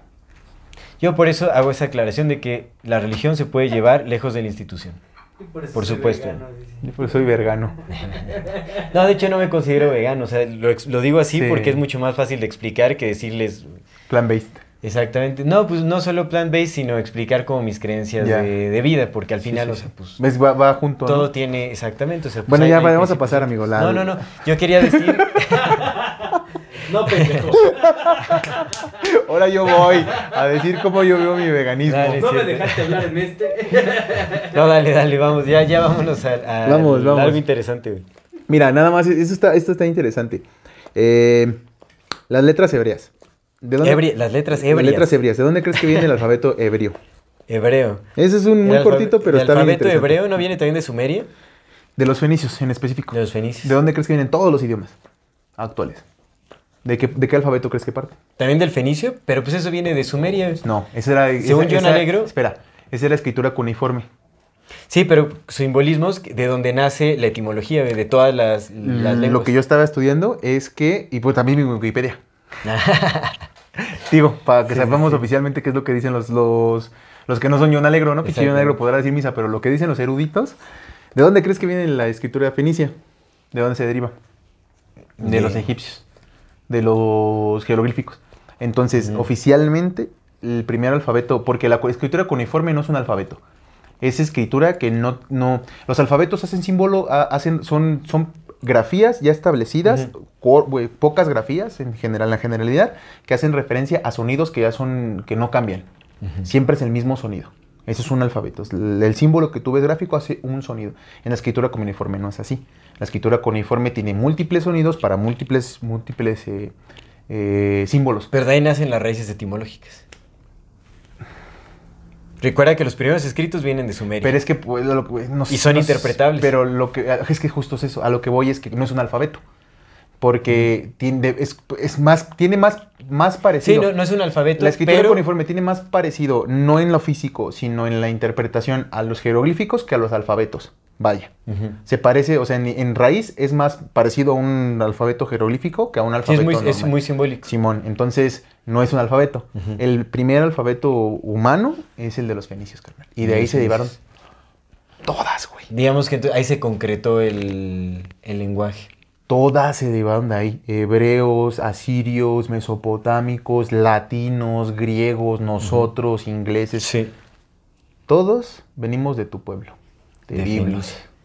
De Biblos. Bueno, de Fenicia, de Biblos era la, la capital, ¿no? De Con la ciudad más de ahí, de tus importante. Tíos. Este, está bien. De y- tus, de tus tíos los de mis biblenses. chosnos. De De mis chosnos. tus- de tus chosnos. Javibis. Javibis, por favor. De tus Qué Javibis. loco, ¿eh? De ¿Qué tus Javibis. Está interesante. Oye. ¿sabías que el concilio de Nicea fue en Turquía? No mames. Sí, Turquía es un lugar importante, ¿A güey. poco? Sí. Yo siempre pensé que había sido en Roma. No, fue en, En Turquía. Nicea, Roma. Ahí Fue al en lado Turquía. de. No ¿En mames. el pavo?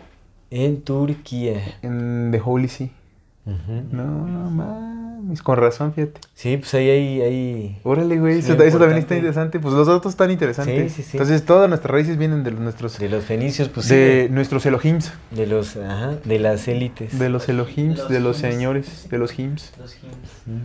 Los Elohim. Los hymns. Pues esa es la, mi dato. Lo interesante con el tuyo también está chido eso del concilio de Nicea que está en Turquía. No, Concilio no de mames, qué chingón. Mm. Recomendaciones. Bueno, recomendación. Yo quiero recomendar la, eh, la plataforma de películas de Movie. M-U-V de burro y latina. Movie me parece como una alternativa interesante a Netflix y todas estas plataformas Sí. como más, este, más comerciales. Porque Movie es, eh, es una plataforma de cine independiente internacional. O sea, como que encuentras películas de todos los países básicamente que hacen cine. Y hay propuestas interesantes, es como un cine más diverso, no tan trastocado como el cine hollywoodense o netflixiano. Ajá. Entonces hay buenas alternativas también como para los cinéfilos y ¿Movie? todo. ¿Cómo se llama? Movie, Movie. M-U-V de burro y De película. Movie- Movie.com. Movie. Ah, Pero movie. es, es movie, movie así tal cual suena M-U la Ah, U- U- movie. Movie.com. M-U-V de burro y latina, exactamente. Movie Movie.com. órale. Ajá, o punto es, bueno, para Órale. México. Está, está chévere, está interesante. Tiene muchas propuestas así como de.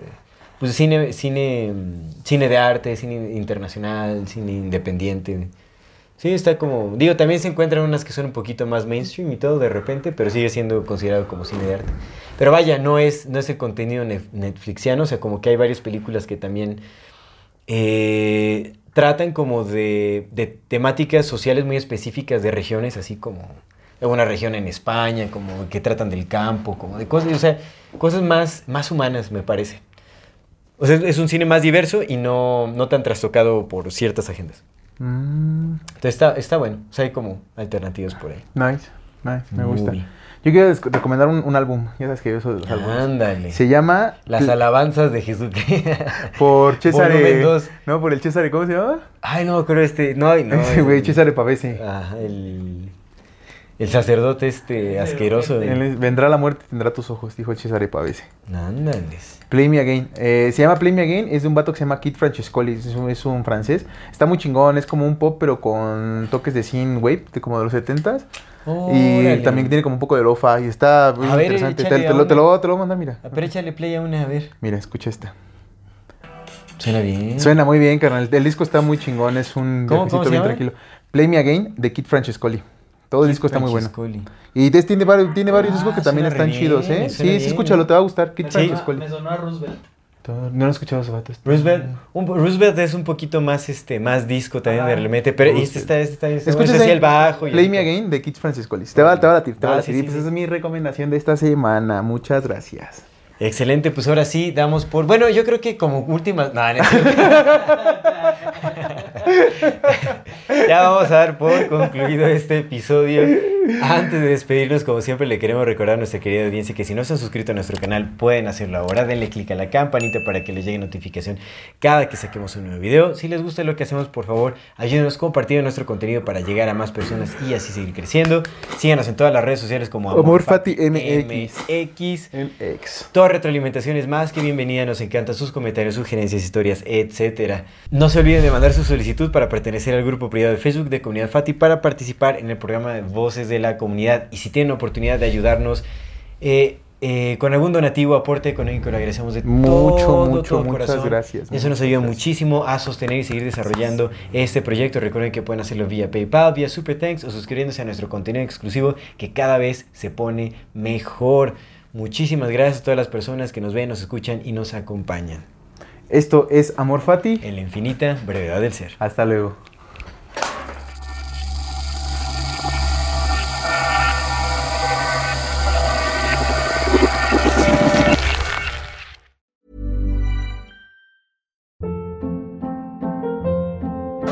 Hold up. What was that? Boring. No flavor. That was as bad as those leftovers you ate all week. Kiki Palmer here, and it's time to say hello to something fresh and guilt-free. Hello Fresh. Jazz up dinner with pecan-crusted chicken or garlic butter shrimp scampi. Now that's music to my mouth. Hello Fresh. Let's get this dinner party started. Discover all the delicious possibilities at hellofresh.com.